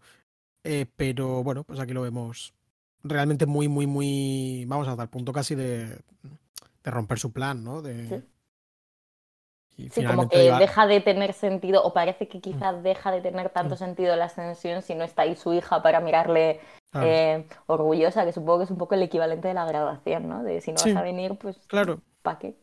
Pero... Sí, es eh, claro, se juega todo el rato con esta idea de, de graduación, incluso Buffy en un momento lo, lo, dice, ¿no? De este salto que pega porque se desprende de, del consejo de los vigilantes. Me hizo mucha gracia el, el, chiste de cuando están Buffy y Willow sentadas en la graduación esperando a que ascienda y se dan cuenta de que va a leer el discurso entero. Es buenísimo.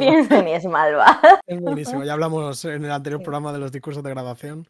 Sí. Pero sí, es un, un, género literario poco agradecido. ¿eh? Además es muy gracioso cómo lo montan para que sea lo más estándar, en plan la TED Talk más cutre que puedes Sí. encontrar, ¿no?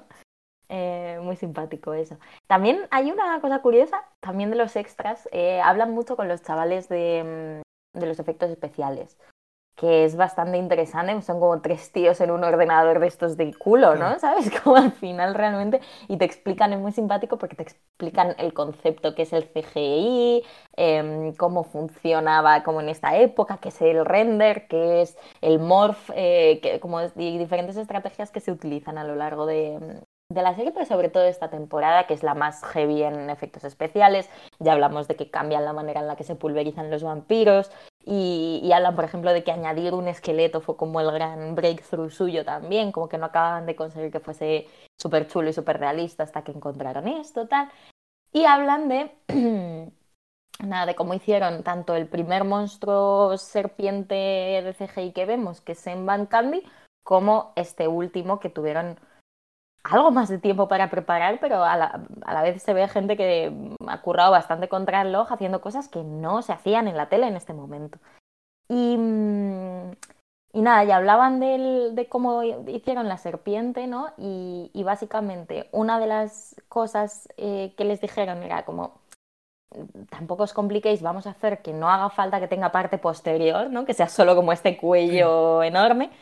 Eh, y la segunda cosa que eso es que me ha parecido chulo porque creo que influye mucho narrativamente en algo del capítulo que a mí me gusta mucho y que influye mucho a que este, en que este sea un capítulo que yo recuerdo, como que lo tengo muy grabado en mi mente, que es esta cuestión del eclipse, que de repente se hace de noche y cuando asciende el, el alcalde es de noche. Esto es porque no les daba tiempo a trabajar con mayor cantidad de luz y generar un monstruo que fuese verosímil. Entonces ellos lo pidieron, de, ok, lo puedo hacer, pero que sea de noche. Y entonces generaron todo este tema del eclipse que a mí me parece que funciona muy bien. La posibilidad esta de que Ángel esté back in the game y pueda pelear y todo eso es como sí, muy chulo. que sabemos que, que, el alcalde trabaja con, mucho con los vampiros. Entonces, mm. me, no, jamás le hubiese dicho que era, que no era una decisión, con, en plan, claramente una decisión muy conveniente, pero por, pero por otras mm. razones. Bueno, quizá era, o sea, quizá fue una etapa muy inicial, ¿no? De brainstorming sí, y tal, pero eso. decían que eso, que con luz no se podía hacer. Sí, supongo que como esto Mm. En aquella época, y tengo entendido que todavía eran procesos muy largos, en plan diseñar a la Mm. serpiente y animarla y tal, procesos muy largos. Esto se dice todavía mucho de las películas de Marvel, ¿no? Como Mm. que, que todavía no hay guion y la- los de CGI ya están trabajando en las peleas, Claro. ¿sabes? Como, Aquí su no hay referente. no, no hay ni siquiera una historia y ya se, se ha diseñado el, Sí. el set piece final. Sí, también hablan de cómo, de cómo hicieron lo de partir la cabeza del alcalde y estas Mm. cosas. Lo más interesante, eh, ah, bueno, también habla la de vestuario, de que el- la única referencia que le dio Josh Whedon para el alcalde, cuando ellos todavía no sabían ni que iba a ser malo ni nada, fue vendedor de coches. Y dice, yo le vestía como un señor pues muy bueno, muy afable, ¿no? Que me daba muy buenas energías. Y sale el actor explicando cómo le vestían y cómo le hacían los efectos especiales de tal. Y me ha caído súper bien también el, el actor que interpreta al alcalde. Eh, pues eso sí, una tonterías, así un poco por... Vale, pues también tenemos a Giles, del que yo creo que no hay que decir demasiado. Simplemente a lo largo de la temporada lo hemos visto como emanciparse de- del consejo de Mm. los vigilantes, volverse un poco más guay, más enrollado en el proceso, ¿no? Volviéndose un poco Mm. más oscuro.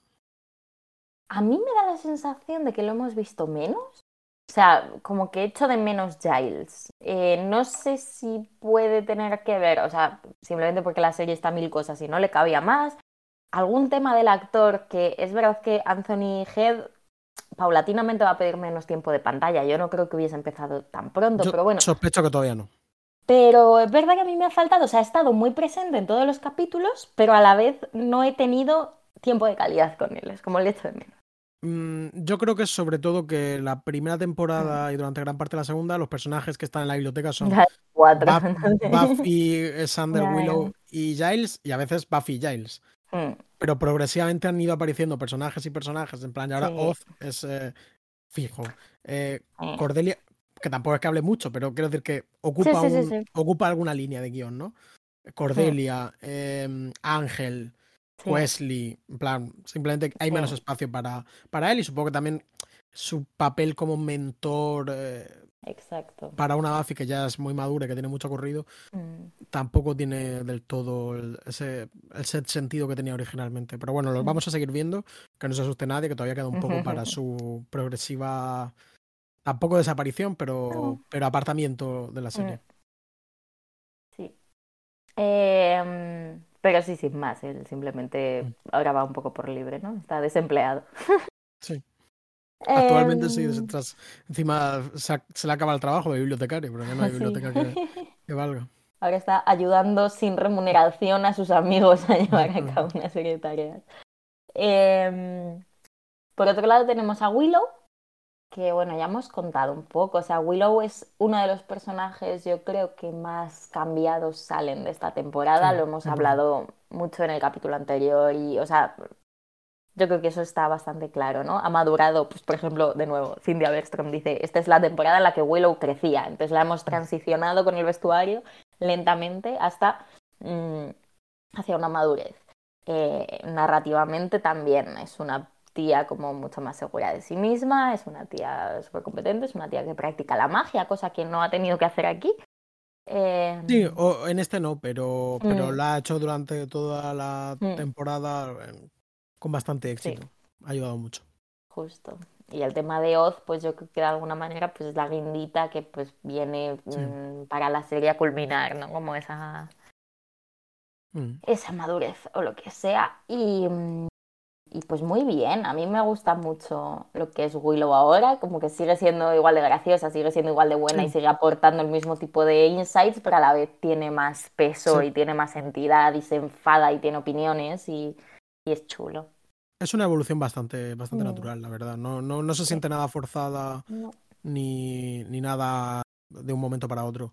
Oz, por otro lado, es como casi un no personaje, mm. En el sentido que es como sirve para hacer un, observaciones, pero ni siquiera en la temporada ni en este capítulo vemos como parte de su gracia, que es que es un hombre lobo. Apenas lo hemos. A mí me gusta de Oz.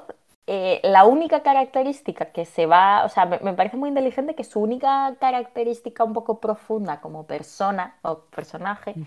em, es precisamente que no funciona como todos los demás y que no le interesa hablar como a todos los demás y que no le interesa eh, los grandes exabruptos como a todos los demás y que es un tío discreto, callado, que reacciona a las cosas em, a su manera y que tiene mucho contenido que no estamos viendo, que yo creo que es lo que le sale pues cuando se acuesta con Willow aquí, pues como esas salidas que él tiene de no te voy a dar este gran psicodrama en el que están metidos todos los demás, pero sí que estoy sintiendo, opinando, haciendo y pasando por ahí. Pues me parece una buena manera de justificar, por así decirlo, su papel secundario dentro de... No, totalmente. No, no, es una crítica a que tal, pero que es verdad que, que su desarrollo de personaje, por, también por cómo es él como personaje, es mm. muy, muy discreto y que es verdad que, sí que eso, que, que, que, supongo que en algún momento habían pretendido como darle más peso al tema hombre lobo, pero yo creo que no han sabido muy bien qué hacer porque no ha tenido presencia ninguna. Es verdad que lo hemos visto en un capítulo y medio, ¿eh? Sí. Mm. Sí. Yo tengo algún recuerdo de la tercera de la cuarta temporada, pero creo que igual es hasta falso, no lo sé. Cuidado. Cuidado. vale. Eh, Sander, ¿cuentas tú? Sí, bueno, Sander a lo largo de la temporada yo creo que ha pegado bastantes tumbos. Empezó como con, con Cordelia, eh, bueno, recordamos que habían vuelto como del verano un poco rayados. Es fuerte que eso sea la misma temporada, ¿eh? O sea, pasado un tiempo. tuvieron como este momento que parecía que Willow y él podían como reavivar las llamas de, un fuego pasado, pero bueno, que eso se quedó en nada, pero claro, mientras que para Willow casi que igual le ha reforzado su relación, eh, para Sander significó que, que, su relación con Cordelia había terminado y estaba un poco perdido eh, después de esto, ¿no? Eh, Leyendo a Kerouac. Exactamente, él incluso ha renegado también de la, de la educación superior, eh, se ha propuesto otro, otro futuro. Y nada, aquí termina muy contento porque ha, sido como un papel estrella, ¿no? volvemos a repescar esto de Halloween de la segunda temporada, de que él es, de que él es experto militar porque una vez idea, me parece perfecto. Sí, lo hacen poco, tendrían que, tendrían que incidir en ello más. Y nada, pues tampoco parece que empieza como cierto tipo de, relación con, con, Anya, que ya vimos que iban juntos al, al baile. Por cierto, Anya, yo creo, lo, la he apuntado aquí, pero tampoco hay nada que decir. me encanta ella, ¿sabes? creo que, es, que es muy chula y que, y que es una gran idea, serie, ¿no? Es una gran idea de personaje y, y me encanta y tengo ganas de, ver un poquito más de ella. Pero bueno, pues Ander un poco pues en lo suyo. No sé, tampoco sabría decirte si ha crecido más. Y... Bueno, yo hay gestitos. Pues por ejemplo, creo que con Buffy al final de este capítulo tiene la cortesía de decirle que Ángela ha sobrevivido y mm, que se esté tranquila y que se tal. Como que creo que quizá aprende un poco a ser mejor amigo de Buffy, poquito, porque también lo estaba haciendo bastante mal, entonces ahora como que lo hace mejor yo diría que supera un pelín sus problemas de autoestima, que ahora se convierten más en guiño. Mm, como que ahora me parece más un jueguito autoconsciente que un problema real, mientras que pues ya vimos el Sí, al, principio, al de la, de la serie era realmente una persona. Sí, con- muy insegura y tal. Y bueno, pues también es que es un poco lo que tú decías, que ya tenemos muchos personajes, entonces se respira menos Claro. en ese sentido, pero le vemos consistentemente ahí, pues, Sí. teniendo unas actitudes ligeramente cuestionables con las mujeres, Sí, estas cosas. esa- esas cosas, pero bueno, es un buen tipo. Sí. Y, y a ver qué le depara el año de la universidad a él, que, que no ¿Qué a tal, qué tal va su, su viaje por carretera? Mm. Eh, tenemos a Cordelia, que me gusta que la vemos destacar por primera vez en toda la serie, ¿eh? A Es un vampiro. fuerte, el- sí, qué carita de susto, buen outfit también, ahí toda de azul, Sí. se queda muy en la cabeza. Eh, sí, totalmente. Es un plano que yo recuerdo como muy. Eh, bueno, parece ser que la propia actriz se lo, lo pidió, en plan, como que le hacía un poco de ilusión ir, porque Cordelia se marcha de la serie, como ya hemos dicho, se la podrá ver un poco, Durísimo. se la podrá ver un poquito en Ángel. eh, y le hacía ilusión hacerlo y, y parece ser que, que, bueno, pues que Josh Whedon dijo para adelante, en plan, como perfecto. Se ve que esto era antes de, Durísimo, durísimo. antes de que se llevasen mal. Durísimo. Que se vaya, yo no quiero. Sí, yo sí, sí, estoy la- en negación absoluta. la vamos, la vamos a echar de menos, pero bueno, veremos a ver cómo lo intenta suplir la serie. Sí. Me, o sea, sé que hay otros personajes nuevos que vendrán, sé que en su momento los he querido y por lo tanto asumo los querré, pero en este momento me parece imposible que alguien me dé lo que me daba Cordelia. Sí, bueno, a su manera Anya es de alguna Hmm. forma suple un poco el Sí. papel de persona como con eh, Sí, con la lengua suelta y poco... borde de una forma que no es exactamente malvada, sino como con Sí, poca habilidad para leer la sala. Pero pero sí, bueno, y me gusta mucho cómo está resuelta su, su situación con Wesley, que es algo que nos ha, nos ha estado incomodando progresivamente a lo largo de la temporada, Sí. como hemos comentado en varias ocasiones, y me encanta cómo se resuelve con un chiste, ¿no? En plan, simplemente, Sí. como no, no, se sabe, no saben liarse y entonces No hubo química, sí. se acabó. No hubo química y les dio como asco. Se quedan los dos como... "Uh", y Sí, es recíproca, está muy chulo. Sí, sí, está, está muy guay. Mm. Que bueno, Wesley Eh, tampoco tenemos mucho más que decir, creo yo, porque es. Bueno, Wesley no se va a quedar en Sunnydale porque Cordelia no le gusta y creo que le veremos en Ángel, ¿no? Sí, no sé cómo de inminente, pero sí que tiene. No sé si vuelve a salir en Buffy en algún momento, creo que no, pero en Ángel sí que sale. Tampoco sé cuánto. Pues nada, lo descubriremos si vemos Ángel. O sea, yo tengo una, dos, dos lobos aquí. Me apetece ver la serie. Creo que no deberíamos hacer como episodios de podcast, obviamente, sobre Ángel. Em, no lo sé. Vamos a pensar alguna manera de integrarlo. Mm. Podemos, bueno, en algún rato se puede intentar ver. A mí me apetece verlo también un poco más chill, quizás, ¿sabes? En Mm. plan, como sin la responsabilidad de, se- Mm. de seguir un ritmo, pero sí, Sí. sí, sí le echaría algún capítulo. Mm. Bueno, pues lo vamos. Lo seguiremos hablando. Bueno, organizando. También eh, los, nuestros oyentes pueden, pueden comentarlo.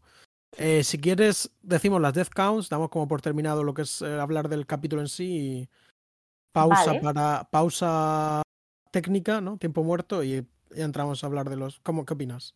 Como quieras, yo estoy en forma para. Yo iría, al, ba- yo iría al baño, haría una. Vale.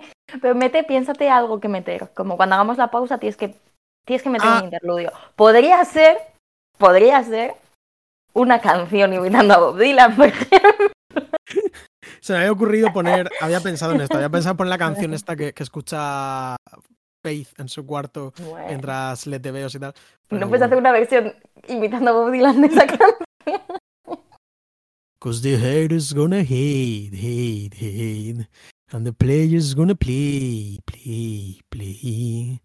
And I'm just gonna shake, shake, shake. Shake it off. Muy bien. Deberías entrar en Operación Triunfo. Como... Biote, esta es Biote cover. Me gustó mucho tu, tu reflexión en, en Que me vine al arribísima, ¿eh? Pero no te puedes imaginar, no te Mucho- puedes imaginar lo arriba que me vine en mi casa, ¿eh?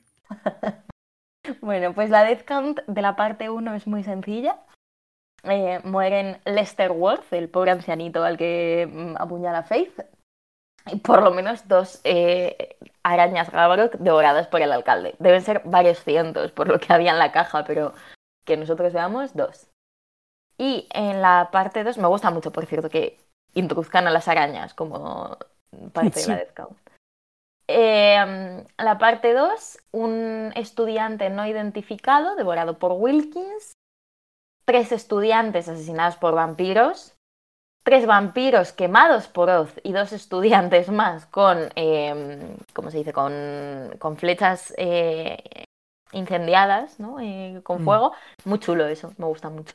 Sí, eso sí, fue muy guay. Larry Blaisdell, La nuestra. asesinado por la cola del alcalde. Sí, eh, aquí no queda ultra claro, aunque yo sí que lo vi y tal, Mm. pero según la Wikipedia no está claro, pero luego se confirma en un capítulo de mucho, bastante tiempo en el futuro.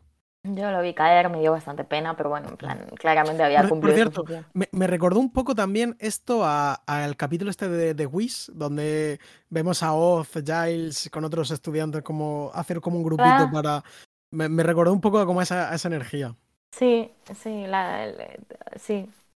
Ya, eh, podían haber llamado a otra gente a filas, ¿no? Si no estuviesen estos. Me da un poco de pena que no tenga más continuidad, al menos que yo no recuerdo que tenga más continuidad esta gimmick de que todo el mundo está un poco en la lucha contra el mal. Eh, Yo diría que, que cero continuidad. Yo también, Ah, pero me da pena porque me, me parece medio chulo. Mm. Em, luego el profesor Snyder, Depp, eh, asesinado por Wilkins. No hemos pensado en ningún homenaje. Em, No, la verdad que no. Fíjate que, que con el Fruity sí que Sí. le dimos un poco más de bombo. Pero bueno, aquí es que, no sé. A mí me ha dado genuina pena. O sea, creo que de nuevo hay Sí. tantos personajes que te cuesta acordarte de lo que estás sintiendo, pero a, a mí me ha gustado mucho este personaje. Creo que nos ha dado muy buenos ratos, que ha funcionado Sí, muy bien. e- es un, es un personaje muy divertido, sí. Mm. Realmente sí, es una pena y muy bien interpretado, ¿eh? Sí. Sí. Luego Harmony. ¡Harmony! ¡Hostia! Sí, Ah, le, le- pega un... ¡Hostia! Obvia esto, eh, le pega un bocado a un vampiro. ¡Qué fuerte! Sí, se lo ve que le pega un bocado a un vampiro. Harmony es la chica esta como... que era como la, la segunda de Cordelia, ¿no? Su amiga que la, la traiciona y bueno, tienen estos rollos entre ellos. Sí, sí, un, un personaje muy mítico, ¿no? De la serie, Sí. junto con Amy, que sigue siendo una rata. Exactamente, está ahí en, en su, en su jaula. Eh, luego un vampiro, el que está acá Cordelia, eh, como hemos dicho, por primera vez. Y por último, el alcalde Richard Wilkins, que explota por obra de, de Giles. Me parece muy chulo también esto. Sí, Y explota y explota todo el colegio, ¿no? Que tenía sí, que haber visto todo de... estudio, sí. Sí. Eh, un poco también un poco Josh Whedonero además como que el alcalde al darse cuenta diga "Mm, demonios no como sí. Eh, sí, eso no me funcionó bien, pero me da igual. en plan habías construido ese momento épico pero bueno sí, está muy bien está muy bien Como que mejor que hubiese hecho un grito de... "¡Ah!", ¿Sabes? Que Sí. antes que... Sí, que además queda como raro, pero, pero bueno, no pasa nada. casi preferiría que dijese maldita caza vampiros Sí. que diga, me mataste, ¿no? Como, como Faith. sí. Eso está todo chulo, ¿eh? cuando se tira ahí. sí no no muy badass eh. Me recordó un poco viste tú la peli Érase una vez en, en América la película de Sergio Leone Mm, No. pues nada entonces no te lo cuento Mm, Joder. bueno que hay un personaje que hay un personaje que se suicida tirándose como un cubo a la basura, ¿sabes? En plan, Ujú. de una forma menos badass y menos espectacular que esta, pero, pero bastante graciosa. Chula, chula. Muy buena, muy buena esa peli, ¿eh? te la recomiendo si tienes algún día ganas de ver una epopeya de cinco horas sobre la historia de la mafia en los Estados Unidos. Seguro eh, que la tendré. Pues está muy bien, ¿eh? Pues nada, si quieres hacemos la pausa para hacer pis y en unos instantes brevemente. nos, nos reencontramos. Vale, adiós.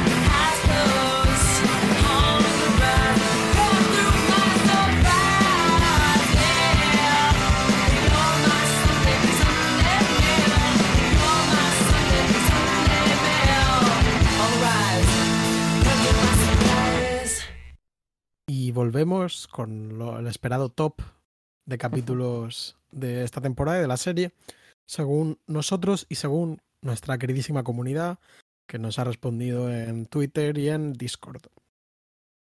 ¿Quieres empezar a leer tú, no? Yo en una, en nuestra, para seguir nuestra tradición, antes te quiero preguntar como, ¿qué tal se te ha dado, Marcelo, esto de elaborar los tops? Em, pues un poco más complicado creo que hasta ahora. eh, sobre todo porque, bueno, el de la serie, porque se pierde como mucha perspectiva. Y yo creo que porque esta temporada eh, en concreto ha introducido capítulos más puramente, digamos, de trama general, en la que es muy complicado como, como decirlo en dos palabras, ¿no? El, el concepto del capítulo para acordarte. Y, y entonces siento como que, que aunque creo que hay grandes momentos en muchos capítulos, muchas veces estos capítulos no se sostienen de la misma forma, por lo menos para mi gusto, que tienden mucho, y se verá en mi top, tienden mucho como a la miniatura y al, y a lo autocontenido. Entonces creo, ah, por ahí me ha costado un poco, sobre todo porque creo que quizá algunos de mis momentos favoritos de, de las, de la temporada no están recogidos en mi top. He tenido como que, que ser un poco más humilde y decidir esto, pero bueno, luego lo, lo comentaremos. ¿A ti te ha costado? Costado muchísimo. Eh, sobre todo no tanto el de la temporada, que aunque me pasa un poco lo que tú dices, que me parece arbitrario, o sea, creo que según el criterio de selección te pueden salir tres capítulos, o sea, como mm, diez grupos de tres capítulos prácticamente, ¿no? Pero, mm, pero bueno, ese como es un poco más libre y un poco más caprichoso, em, personalmente yo creo que lo tengo más claro. Me ha costado mucho más el top global eh, porque lo que tú dices, o sea, entre que perdemos perspectiva y que capítulos que nos encantaban de la primera y de la segunda, aquí de repente parecen pues como más pequeñitos o, o menos, no lo sé, Mm. ¿sabes? Como menos de conjunto que, que más adelante.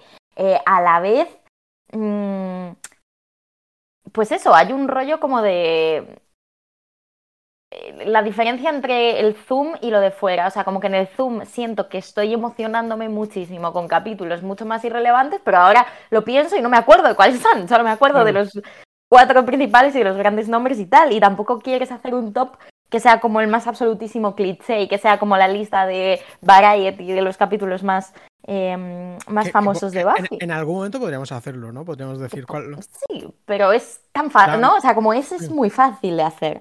Claro. Entonces, eh, a mí me ha rayado, pero, pero lo que no está escrito, la verdad, lo tengo que, lo tengo que decir. Yo te- tengo que decirte que yo me he rayado un poco haciendo la temporada, pero luego he mirado cuál fue el top 3 de, de la serie que, plan, que hicimos en la temporada pasada y, las tres- los, tres, los tres que estaban en mi top los he vuelto a ver. No, me- no me acordaba súper bien, recordaba cuál era el Sí. número uno y tal, pero, pero, pero que he vuelto a caer en lo mismo, así que no. Sí, yo hay alguna que también recuerdo, pero le he dicho a Marcelo que he querido ir un poco a mi bola en esta, Sí, sí, no, me, en pa- esta me parece- ocasión y no, no, no, que- re- recurrir al propio top. que- creo que es lo que hay que hacer. Yo he intentado como huirlo, pero bueno, como me ha salido así, también Sí. me parece como hipócrita modificarlo a posteriori, pero. Sí, sí, sí. sí. Pues, em, ¿Empiezas a leer tú los de nuestros oyentes? venga, vale, vamos a empezar por aquí. Em, vale, pues el usuario effulgent, fulgente, arroba Jacob Walser 1.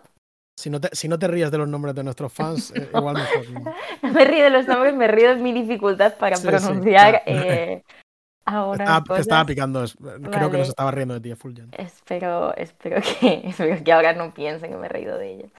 Eh, bueno, eh, además me gusta porque nos ha dado como una explicación, ¿no? De por qué, por qué ha elegido cada uno. Dice, mis preferidos de la temporada son, en tercer lugar, The Wish, el deseo, por el concepto. Comprensible, es un Comprensible, gran es un- concepto. Capítulo, vamos, muy. Este es 100% el, el capítulo quizá canónico de la temporada, creo yo. El, el que, el que en las listas más, Tal cual. Sí, como más sí. serias, ¿sabes? menos personales Sí. y caprichosas, es el que entra. así es. Em, en segundo lugar, Earshot, por la diversión y por el zeitgeist, ¿no? Consigue las dos cosas. Earshot es. Eh, ¿cómo, cómo, cómo lo tradujimos, no? En plan, Eh, A tiro. eh, a tiro. a tiro, sí. Es el sí, es el capítulo, este capítulo de, de Columbine. de- de- relacionado con Columbine. sí. Sí.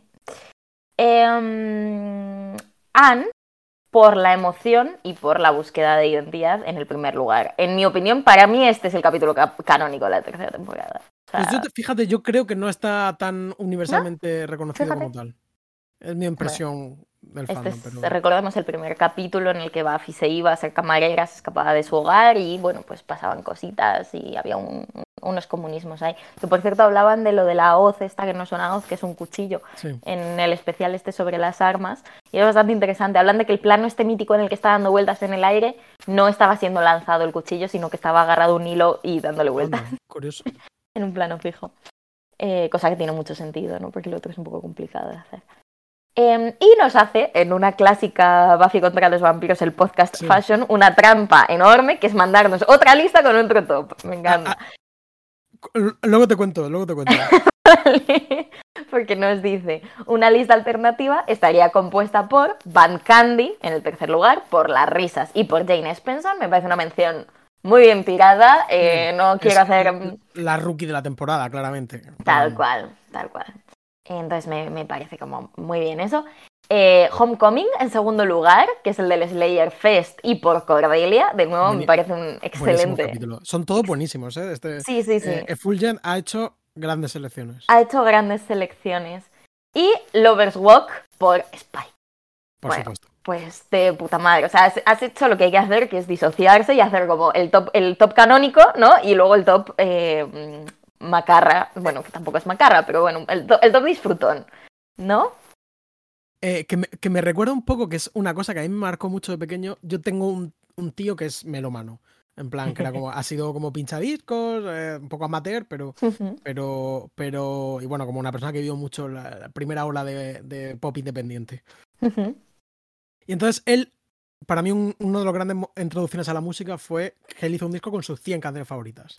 Un top Mm. 100 de canciones, ¿no? Entonces a mí, ahí yo descubrí pues canciones que pues algunas muy obvias, otras no tanto, pero mucha música muy guay, que, que sigue siendo parte muy importante de, de mi canon. Y entonces él luego hizo como una segunda parte que era un top 100, pero dijo, no, no, pero no es como las que no entraron, ¿no? Las que, sino que son como 100 canciones que son como, las como raras, ¿sabes? En plan era como las, las segundonas, que son como, tienen las 100 mejores canciones segundonas de, sí. de la historia. Y Las caras B un poco. Sí, claro, pero no era como. Era otro tipo de top, ¿sabes? En plan, él podría hacer un top 100 parte 2, pero no, esto era Claro. otra- otro concepto. Entonces, esto siento que va un poco por ahí, ¿no? Es como Sí. los capítulos de los que no se acordaría tanto la gente. Pero son capítulos de, lo que, de los que nos acordamos por razones eh, diferentes. A mí me pasa, Sí. o sea, al final es una serie un poco bipolar. Tenemos las risas y tenemos los dramas. Entonces están las listas de los dramas, las listas de las risas, y en los dramas a veces se cuela como el high Claro. concept este tal, y en las risas a veces también se cuelan como, un- yo qué sé, pero que me, me parece, me parece No, no, me, me parece perfecto. y los- y un gran top doble. Yo también he hecho trampas, o sea que... eh, y los no seis capítulos eh, Fíjate, no, hay algunos de mi lista que no están aquí, pero. Sí, en la mía también. Pero La vamos, también. perfecto. Mm. Está muy bien. Luego, Arulo 1982, eh, como la banda Blink. ¿Será por la banda Blink o porque nació en el 82? No, es Hombre, la Black- 182. no la banda Blink es 182, Estoy- me ha hecho, me hecho, ¿cómo se dice? Me ha hecho Inception lo del, lo del pavo este del submarino. Em, no vamos a hablar de temas de actualidad hoy. Ya está, sí. Eh, bueno, Arulo, nacido en 1982, nos dice, genial trabajo chicos, muchísimas gracias, saludos. Em, muchísimas gracias por tu generosidad, porque hay que, hay que ser Sí, desde luego. Entonces. No merecemos. Dice, de la temporada 1, eh, mi top 3 sería, y esto, es- esto viene bien porque nos sirve para refrescar cosas que lo mismo entra, lo mismo no, ¿no? Nos dice, mi top 3 sería La Llena, en tercer lugar. Me parece una curiosa y muy respetable elección. Eh, dos, La Chica de la Profecía, eh, un gran capítulo que yo creo que nos gustó Sí. mucho. Y uno, Ángel. Excelente, yo creo que yo también lo metí en primer lugar, si no me equivoco. Puede ser. Mm, de la segunda temporada, dice mi top 3 sería, en tercer lugar, Halloween, buenísimo capítulo. Capítulo. En segundo lugar, Pasión, importantísimo y excelentísimo A, a mí me gustó menos, pero indudablemente importante y, y chocante. A mí me encantó, me encantó cómo estaba dirigido sobre todo, o sea, me pareció Sí, como un que sí. tono, un peso y una luz, y un- bueno, luego lo, lo discutimos, a mí me parece muy chulo. Em, y en primer lugar, Terror en el Instituto. Este es School Hard, entiendo. School, School Hard, que es el capítulo en el que, eh, que Spike, aparece ir- Spike. irrumpe la reunión de padres y tal. Sí. Muy chulo este capítulo. Muy buen capítulo, sí. Y dice de la 3 sería en tercer lugar El Paseo de los Amantes, también capítulo Spike céntrico que ya mm, vemos en dos de los tops. Eh, en segundo lugar, Van Candy, pues también buenísimo. Y en primer lugar, mm, El Deseo. Y pone mención honorífica doble personalidad, este Doppelgang Landon, en el que aparece la doble de Willow. Pues también un muy buen top. Eh, capítulos bastante canónicos. Inapelable, en plan, Sí. ¿qué vas a decir? Sí. Em, y top 5 de la serie, por supuesto. Su top 5 de la serie serían, en el quinto lugar, Ángel. Eh, en el cuarto lugar, eh, School Hard. En el tercer lugar, Passion. En el segundo lugar, Van Candy. Y en el primer lugar, El Deseo. Curioso, Capítulo- capítulo favorito de la serie. Y ahora que está de moda el multiverso, en plan. Es un capítulo muy chulo. Yo lo. No, no entra en mi top, pero podría haber, en plan. Pero Mm. podría haber entrado perfectamente, ¿sabes? Estas cosas que dices. Sí. Está muy guay. Pues nada, muchísimas gracias. Em, Eh, y nos dice un gusto seguir escuchando el podcast, Ariel desde Argentina. Pues Pues muchísimas gracias. Argentina, saludo. Rosario, pues un placer. Si quieres te leo yo lo que nos ha puesto Alberto también por el Discord. Venga. Alberto es el único que no lo rankea. Hasta ahora siempre ha sido como el del Mm. 40 hemos hecho del 40 al 1, ¿no? En plan de adelante, pero Alberto por lo menos parece que no quiere rankearlo. De esta temporada dice Helpless porque me hizo estar en tensión, me parece un episodio muy buen dirigido. Estoy de Es acuerdo. un muy buen capítulo. De Cepo porque es un capítulo muy un episodio muy atrevido que creo que no se me va a olvidar. Estoy también bastante de acuerdo. Muy bueno. Y Earshot, porque me parece muy buen ejemplo de cómo la serie utiliza su mezcla de serie de instituto y serie fantástica para tratar temas con buen tino. Pues es que es verdad, realmente es el, eh, en, en ese sentido es el gran logro hasta el punto de eh, tirarse un, un tiro al pie, ¿no? Como de, Sí. de autosabotearse. Sí, Consiguieron como eh, pillar el punto del instituto eh, de una forma demasiado buena. me parece un top indisputable también. Eh, bueno, o, o quizá más disputable porque es ligeramente menos canónico, muy ligeramente, pero me parece muy bien, muy bien pensado, muy bien organizado. ¿Tú qué opinas? Eh, es el que más se parece al mío. Sí, bueno, sí. sí. Em, y luego de la serie, hace un top 5 también de la serie, que dice, bueno, no sé si ha hecho top 5 o... Sí, ha hecho top Sí. 5. Welcome to the Hellmouth, que es el, el episodio piloto. eh, No, ha hecho top 3, ¿no? Ah, no, vale, hay más. No. eh, Vale, Welcome to the Hellmouth, lo que pasa es que como ha puesto cosas Sí, de la sí, 3, pues sí. ya no, no ha hecho tanta explicación. Vale, vale. Welcome to the Hellmouth, que me parece que pone muchísimas cosas sobre la mesa y le sale muy bien. Una serie de hoy en día estaría una temporada entera para esto. No te puedo dar más la razón. Eh, nosotros quedamos los dos muy impresionados con este piloto. Yo creo que sí que llegué a meterlo en mi top de la temporada en su momento. Hmm. Y a mí me parece increíble, realmente. Y- Es y lo- uno de los mejores, o sea, yo creo que es reconocidamente uno de los mejores Sí. pilotos de la televisión. Sí, sí, yo no, lo dudaría. Mm. Luego de Dark Age, que es el capítulo este en el que el zombie de un ex amigo de Giles eh, eh, como reaparece, ¿no? En plan, como este- estos pecados pasados de Giles. Dice que es la primera vez que vemos a Giles ser un personaje y no un prop. Pues le da, verdad que le da como una profundidad que por desgracia creo que todavía no hemos explorado demasiado, pero bueno, pues lo veremos algo Mm. un poquito. Becoming, fíjate, la segunda mitad. Eh, le gustó más la segunda parte que la primera, que es la fi- el final de la segunda temporada, y dice, muy chulo, buena televisión, pues es que... Sí. Buena televisión. Y dice, luego ya Helpless y de Cepo. Pues Muy bien, muy de acuerdo en muchas de las cosas que dices. muy bien. Sí, yo también lo estoy, la verdad. Vale. Eh, ¿Quieres decir todo el tuyo? ¿Quieres que lo haga yo? ¿Cómo lo hacemos? Eh, yo te puedo dar mi top de la tercera temporada, si te parece. Venga. Vale. Top de la temporada, top de la temporada y luego, bueno, no sé. Top de la temporada. Em, Ay, estoy nerviosa, Marcelo. Eh, venga, a ver, mi top de la temporada, el concepto es eh, mis capítulos favoritos de la temporada. ¿no? Eh, en, un sentido, en un sentido como caprichoso, disfrutón y, bueno, no necesariamente global y de conjunto. Los que ¿no? te hayan venido, ¿no? Efectivamente, como los que persisten de, de alguna manera.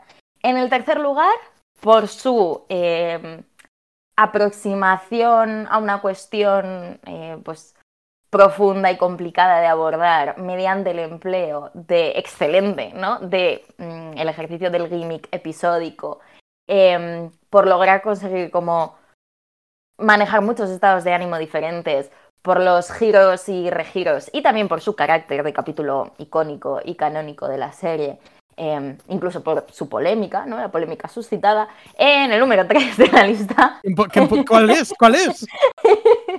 Earshot eh, a tiro. Eh, gran capítulo, bueno, ya lo conocemos ¿Qué, todos. qué vamos a decir, no? Así es, ¿qué vamos a decir?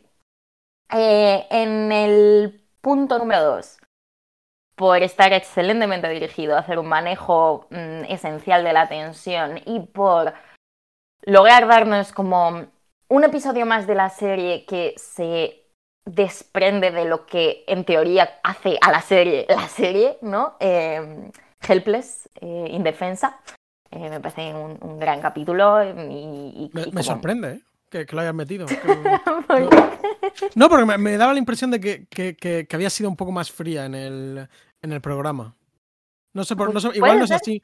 Igual no Puede es así, ser, pero- pero es que al final te digo que estas son cosas como que se hacen desde el recuerdo, ¿no? Claro, claro. Entonces, yo creo que sí, puede ser, puede ser. Como que tardé un poquito más a lo mejor en meterme o tal, pero. mm, O sea, es un poco eso. ¿Cuáles son como los standalones para mí, no? De no, no, Sí, sí, no, sí. no sé. No, no, me, me parece una muy buena elección, pero que me, me ha sorprendido un poco. Ya, sí, a mí también. O sea, esta ha sido una incorporación de, De de, última hora, ¿no? de la última reescritura de la lista, porque ha habido varias.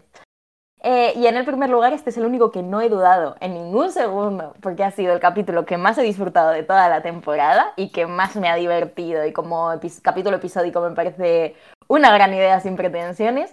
Em, migas de pan. eh, sobre, sobre el tema de nuestra temporada favorito, Pánico Moral. Eh, Nada, sin más, o sea, capítulo Joyce céntrico, el uno hemos- de los únicos que hemos tenido de momento, eh, junto con Van Candy. Y, y sin más, es que me, me- me sorprendió mucho, me, me llevó por lugares como muy divertidos y me pareció también muy, muy diferente, de una manera como oscuro y escabroso, una forma que no habituamos. Y en general uno de esos capítulos que creo que pasan desapercibidos. Sí, 100%. Eh, es un poco mi eh, el de los pescados de esta temporada. O sea, El como Go Fish de- de esta Go temporada. Fish. Capítulo que creo es mucho mejor de lo que se recuerda. Eh, ¿Quieres hacer alguna mención especial? ¿Alguna...? No, en este no, porque ya voy a hacerlo Vale. con el siguiente.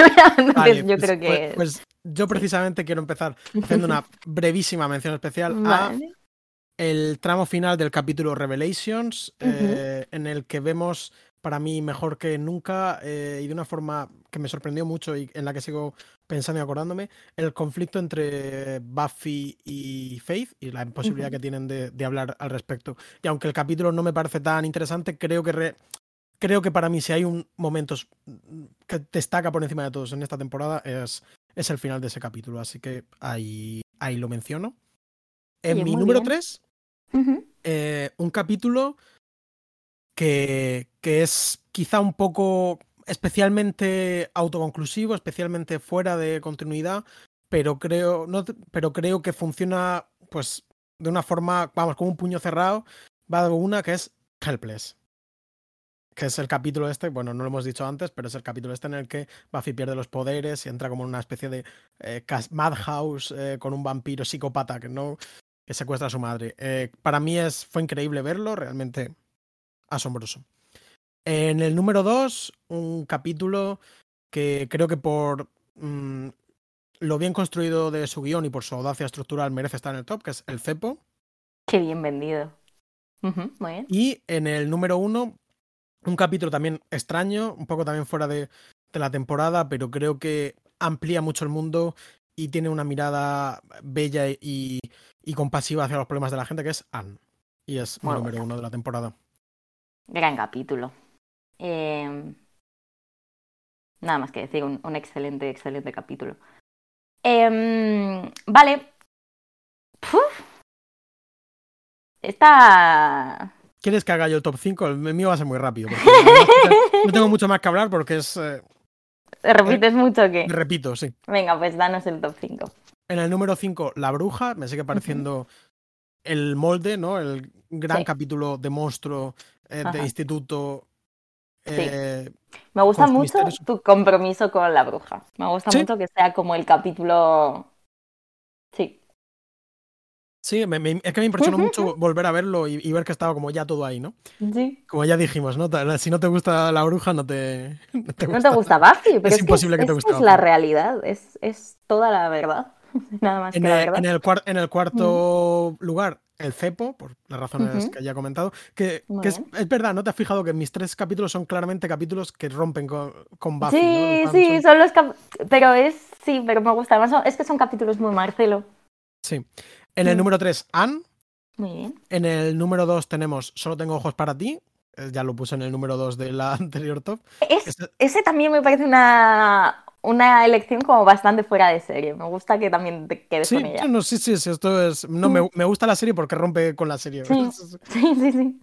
Y en el número 1, para mí sigue siendo imbatible, Miénteme. En el Ujú. capítulo este, en el que hay una secta de vampiros y, y este chico que tiene un cáncer cerebral, si no recuerdo mal. Es un cáncer cerebral, sí. Y, y, bueno, pues Buffy se tiene que enfrentar a, a que este amigo suyo pues es un gilipollas y una Ujú. persona esencialmente malvada. Muy bien. Y bueno, ese es, ese es mi top. Espero que, que os haya gustado. Es un perfecto top, Marcelo. Yo estoy eh, pasando a limpio el mío porque he hecho tantas. Mira, he hecho como. No te lo enseño, pero está, está tan remezclado que no lo sé leer. Un segundo. Esto luego lo cropeas. Eh, Sí. ta, ta, ta. Me siento como en el examen de selectividad. Cuando era como. El único que me bloqueé hice mal porque era como. No sé qué dar de respuesta. Eh, vale, sí, no. Este está, este está, este está. Este está. Em, mm, mm, mm. y este aquí. Vale. Vale. Vale, no me he dejado nada, ¿no? Vale, pues ya está. Vale, eh, pues empezamos. Venga, eh, ¿ya? Sí, Vale, pues yo he colocado em, en el quinto lugar. Esta es como probablemente la elección de la lista que tal vez no, no dure en el tiempo y es como un fruto del exabrupto del, del momento del día de ayer, ¿no? Y de la emoción que Sí. se sentía. Pero en el último lugar, eh, em, en el quinto lugar coloco la graduación parte 2 muy por bien. su eh, carácter de epopeya de acción, por las innovaciones técnicas eh, En CGI, que ¿no? en su contribución a- al, al desarrollo de la imagen digital en televisión. No, y sobre todo porque me parece como una epopeya, una explosión, una excelente acción, excelentes peleas. Me parece como un, un gran ejemplo de una tele de acción, que, que quizá no sea por cuestiones de pues, recursos y otra serie de cosas como el tipo de tele más ni fácil de producir ni fácil de eh, conseguir, sobre todo en este momento de, las cosas. Me parece que tiene muy buenas ideas, como ya hemos discutido. Creo que los personajes están en su mejor momento de, de como profundidad, realismo y tridimensionalidad. Y creo que es un excelente final de temporada em, que a menudo quedan fuera de los tops porque de alguna forma, como ya son el final de temporada, ya tienen un poco esa medallita, ¿no? Eh, dada y ese eh, escrito y dirigido por Joss Whedon. Pero bueno, creo realmente que es un capítulo que está bastante bien y que se merece, al menos de momento, eh, un hueco en el top global que yo creo debe representar un poco como los diferentes puntos fuertes de la serie, ¿no? Entonces, en el mismo espíritu, eh, en el puesto número 4, eh, comparten eh, lugar dos capítulos eh, en representación de los capítulos Spike céntricos Lovers Walk. Creo que El Paseo de los Amantes es un gran capítulo, es uno de los mejores, sí, es un gran capítulo, mucha risa, uno de los mejores capítulos de uno de los mejores personajes que es Spike. Eh, un capítulo que también es bastante fuera de Buffy en el sentido de que no lo necesitamos para nada. O sea, es un capítulo que no. mm, que, que- que podía perfectamente no estar ahí, pero el hecho de que esté ahí es como pues toda una delicia, ¿no?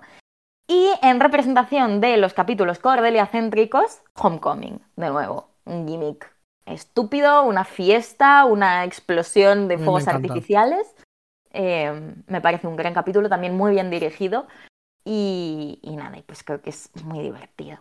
En el puesto número 3, un capítulo de la tercera temporada que no había entrado en mi top individual, que tampoco creo que se quede mucho tiempo a vivir en mi top general, pero que, jope, me, me parecía que de alguna forma introducen Buffy como, pues eso, el, como ha dicho eh, aquí nuestro querido oyente, ¿no? Como el Jane Spensismo, la risa, eh, Van Candy. Creo que Van Candy, eh, mirando Buffy desde fuera, fuera, fuera, pues es uno de esos capítulos que, que están 100%. ahí. En el número 2, Yo Robot to Jane. Igual que tú, Marcelo, me quedo con mi sí. capítulo predilecto de la primera temporada. He echado de menos ordenadores. eh, Total. Además, en esta tercera temporada, creo que todavía no nos han vuelto a dar lo que nos dieron aquí. Eh, y, y creo que es muy chulo. Y como Tendremos un poco próximamente, creo. Así es. Y en el número uno, Anne. Anne. Sorpresitas, ¿no? ¿Qué te voy a decir? Sí, no, no, muy bien. Em, Anne es un gran capítulo. ¿Qué te, qué te voy a decir yo a ti? Anne. Anne me. eh, sí, sí. Me da mucha pena no haber metido Miénteme. Estaba debatiéndome entre ellos, pero Miénteme no lo pondría en el número uno. O sea, como que creo que. Creo que Anne contiene también. Entiendo como- que Anne es más número uno, sí. Sí, es más número uno, contiene mucho la madurez emocional de la serie, tiene también como esta, este carácter icónico. eh, y yo tenía pasión ahí, es lo que te iba a decir. O sea, mm, Sí. a mí pasión me parece un capítulo también muy importante eh, y que me gustó mucho y además me habría gustado un poco también recordar a, a Jenny Calendar en este top. Pero bueno, ya la tenemos en el tecnopaganismo de Yo Robot to Jane. Me ha costado tanto hacer esta lista. En plan, tengo tres versiones diferentes con cosas cambiadas de sitio. Son estos capítulos, pueden haber sido otros. Do- Me, doy, fe de, doy fe de que le ha costado, ¿eh? En me ha plan, costado mucho. Eh, Pero bueno, pues de momento, de momento eso es lo que hay. Bueno, pues nada, pues muy buen top, ¿no? Muy interesante, sorprendente, eh, pero en el mejor de los sentidos. Muchas Y nada, pues vamos a, a descansarnos un, un rato. Sí. No sabemos todavía muy bien cuándo volveremos, pero bueno, pues un, un poquillo, ¿no? Pero Hmm. a ver. Hay que reflexionar y unas semanillas ahí también. Es que ahora empiezan como viajes, compromisos, cosas. Tenemos, co- tenemos cosillas que hacer también Mm. y bueno, creo que está bien refrescarse un poco, pero bueno, eh, si quieres, hacemos un rápido repaso por la cuarta temporada, como decimos la Vale. vez anterior. Venga, a ver si es trepidante. No sé cuántas horas llevamos ya, no lo quiero ni mirar. Mm, Se nos va a quedar como de hora y media larga, Bueno, creo. nos ha- lo hemos hecho en, en capítulos con menos excusa para hacerlo. Sí, total. sí. Eh, empieza con The Freshman, yo no sé si tú te acuerdas de este capítulo, ¿No? bastante chulo. Espérate, voy a abrir yo también el, Sí. el Disney para al menos ver las previsualizaciones. Yo tengo que decir que de la cuarta temporada creo que no tengo mucho recuerdo de capítulos concretos. Mm, A mí me pasa lo mismo, recuerdo una vibe general. Sí, y recuerdo como la trama, más o menos, tampoco con muchísimo detalle. Mm, Pero Pues no, ni idea de qué nos trae de Freshman. Pues está bien. Living Conditions es bastante bueno. Eh, The Harsh Day of Light, pues es también clásico, creo yo. ¿Te, te suena algo de todo esto? Eh, el segundo me suena muy ligeramente. El tercero no me suena de nada, pero Pero me bueno, parece un concepto maravilloso por lo que eh, estoy viendo. Tenemos los cuatro primeros capítulos, son Sí. Josh Whedon, Martin Oxon, Jane Spencer y David Fury, ¿sabes? En plan, Vamos. El cuarto es Fear Itself, que es como otro capítulo de Halloween bastante clásico y bastante Sí. chulo. Ese sí lo conozco. Muy chulo. Eh, en el quinto tenemos Beer Bad, que es eh, infamemente quizá considerado el peor capítulo de la historia de la televisión, pero Yo lo, reivindica- no lo lo reivindicaremos seguro. No lo recuerdo, pero me está pareciendo la sinopsis una cosa increíble. Eh, sí, este es un capítulo en el que Buffy prueba el alcohol. Y pasan cosas, como siempre que alguien se atreve, ¿no? A, Sí, hacer algo que sí. a hacer algo Luego tenemos eh, Well at Heart, Initiative Punks, es un capítulo muy famoso que tiene mucho, muy clásico, el capítulo de Acción de Gracias. sí, ese es muy bueno. Por supuesto, bueno, Something Blue no me acuerdo, Hash es célebre capítulo mudo, que esto... Mm. Yo creo que lo habré visto igual dos veces, en plan, como muy seguido, y no lo he vuelto a ver, mientras que otros capítulos míticos sí que he vuelto, este no, en concreto no, así que a ver. También tenemos un capítulo llamado Doomed, escrito ni más ni menos que por Martin Oxon, David Fury, Jane Spencer, eh, Bueno, a seis manos. madre mía, ¿vale? Eh, The I Team, Goodbye Iowa, This Is Ujú. Girl. La verdad que esto no me acuerdo nada. Who Are You sí que me acuerdo. Este es Mm. bueno. Superstar es un clásico. Eh, Where the Wild Things Are, New Moon Rising, The Yoko Factor. No me acuerdo de nada. Bueno, de Yoko Eh, Factor me acuerdo. Yo al leer las, al leer las descripciones de algunas me medio acuerdo, pero de otras no. Tengo bastantes ganas de esto, Sí, con un sí, capítulo no, eh. céntrico por aquí. Sí, sí, sí. Oz tiene un, po- un par de momentos en esta temporada. Y luego tenemos Prime Ball y, por supuesto, Restless, que sí que son capítulo ultra canónico. que Sí, es con el que termina. Lo, lo que tiene sobre todo esta temporada, siempre he pensado, es eso, como dos capítulos eh, ultra, can- en plan, ultra, ultra, ultra canónicos, que son Hash y, y Restless. Sí, pero a mí fíjate que lo que me gusta de esta temporada no es que tenga esos dos capítulos ultra canónicos, sino que es una temporada muy de chilling con mis colegas, en plan mientras pasan cosas. O sea, como Sí, que creo que tiene, tiene un poco sí, ese punto. no me gustan tanto, o sea, como que creo que no hay cosas de relativas como a las tramas generales y a los grandes malos y a eh, los intereses románticos que me importen en gran medida, entonces eso les da un poco como el espacio de respiración, de al menos cuando yo era pequeña, famosamente, como ya he comentado alguna vez, eh, detestaba el- la existencia de las tramas porque entorpecían mi relación de simplemente como cohabitación eh, parasocial con una serie de personajes en sus espacios de recreo preferidos. Era todo el rato como, nada, tienes que ir de aquí para hacer esto. O sea, a mí lo que me gustaba es que estuvieseis tomando té. Pues yo creo que esta es un poco la temporada de tomar té en un sitio nuevo y de un poco la tontería. Mm, a ver si se sostiene de esta manera, pero yo es un poco como lo recuerdo y lo que me apetece más de, de él. Mm. A ver en el capítulo a capítulo. Yo el de la cerveza no me acuerdo, tengo muchas ganas ahora. Pues, eh, no, a ver, a ver qué tal. Eh, es tiene un punto gracioso, quiero decir, la- el punto de partida es gracioso. Pero bueno, veremos. Eh, creo que nos va a gustar, creo que a los fans de la serie le- les gustará la temporada, porque bueno, aparecen personajes nuevos bastante chulos, vuelven algunos que o, co- o cogen fuerza algunos. Y ah, bueno, bueno, a mí me apetece, ¿eh? Tengo curiosidad porque es verdad que eso, que yo creo que es la que menos recuerdo de, de todas. Mm. Así Sí. que, pues hasta entonces, ¿no? Pues hasta entonces, Marcelo, un besito. Un beso. Te voy a echar de menos, voy a echar mucho Y a ti menos también, ¿eh? Yo a ti también. Como diría Buffy, ojalá eh, todo este tiempo se pasase y desapareciese y, y- y simplemente estuviese otra vez eh, empezando el podcast de la tercera temporada. Ojalá, ¿eh? bueno, pues adiós. Adiós.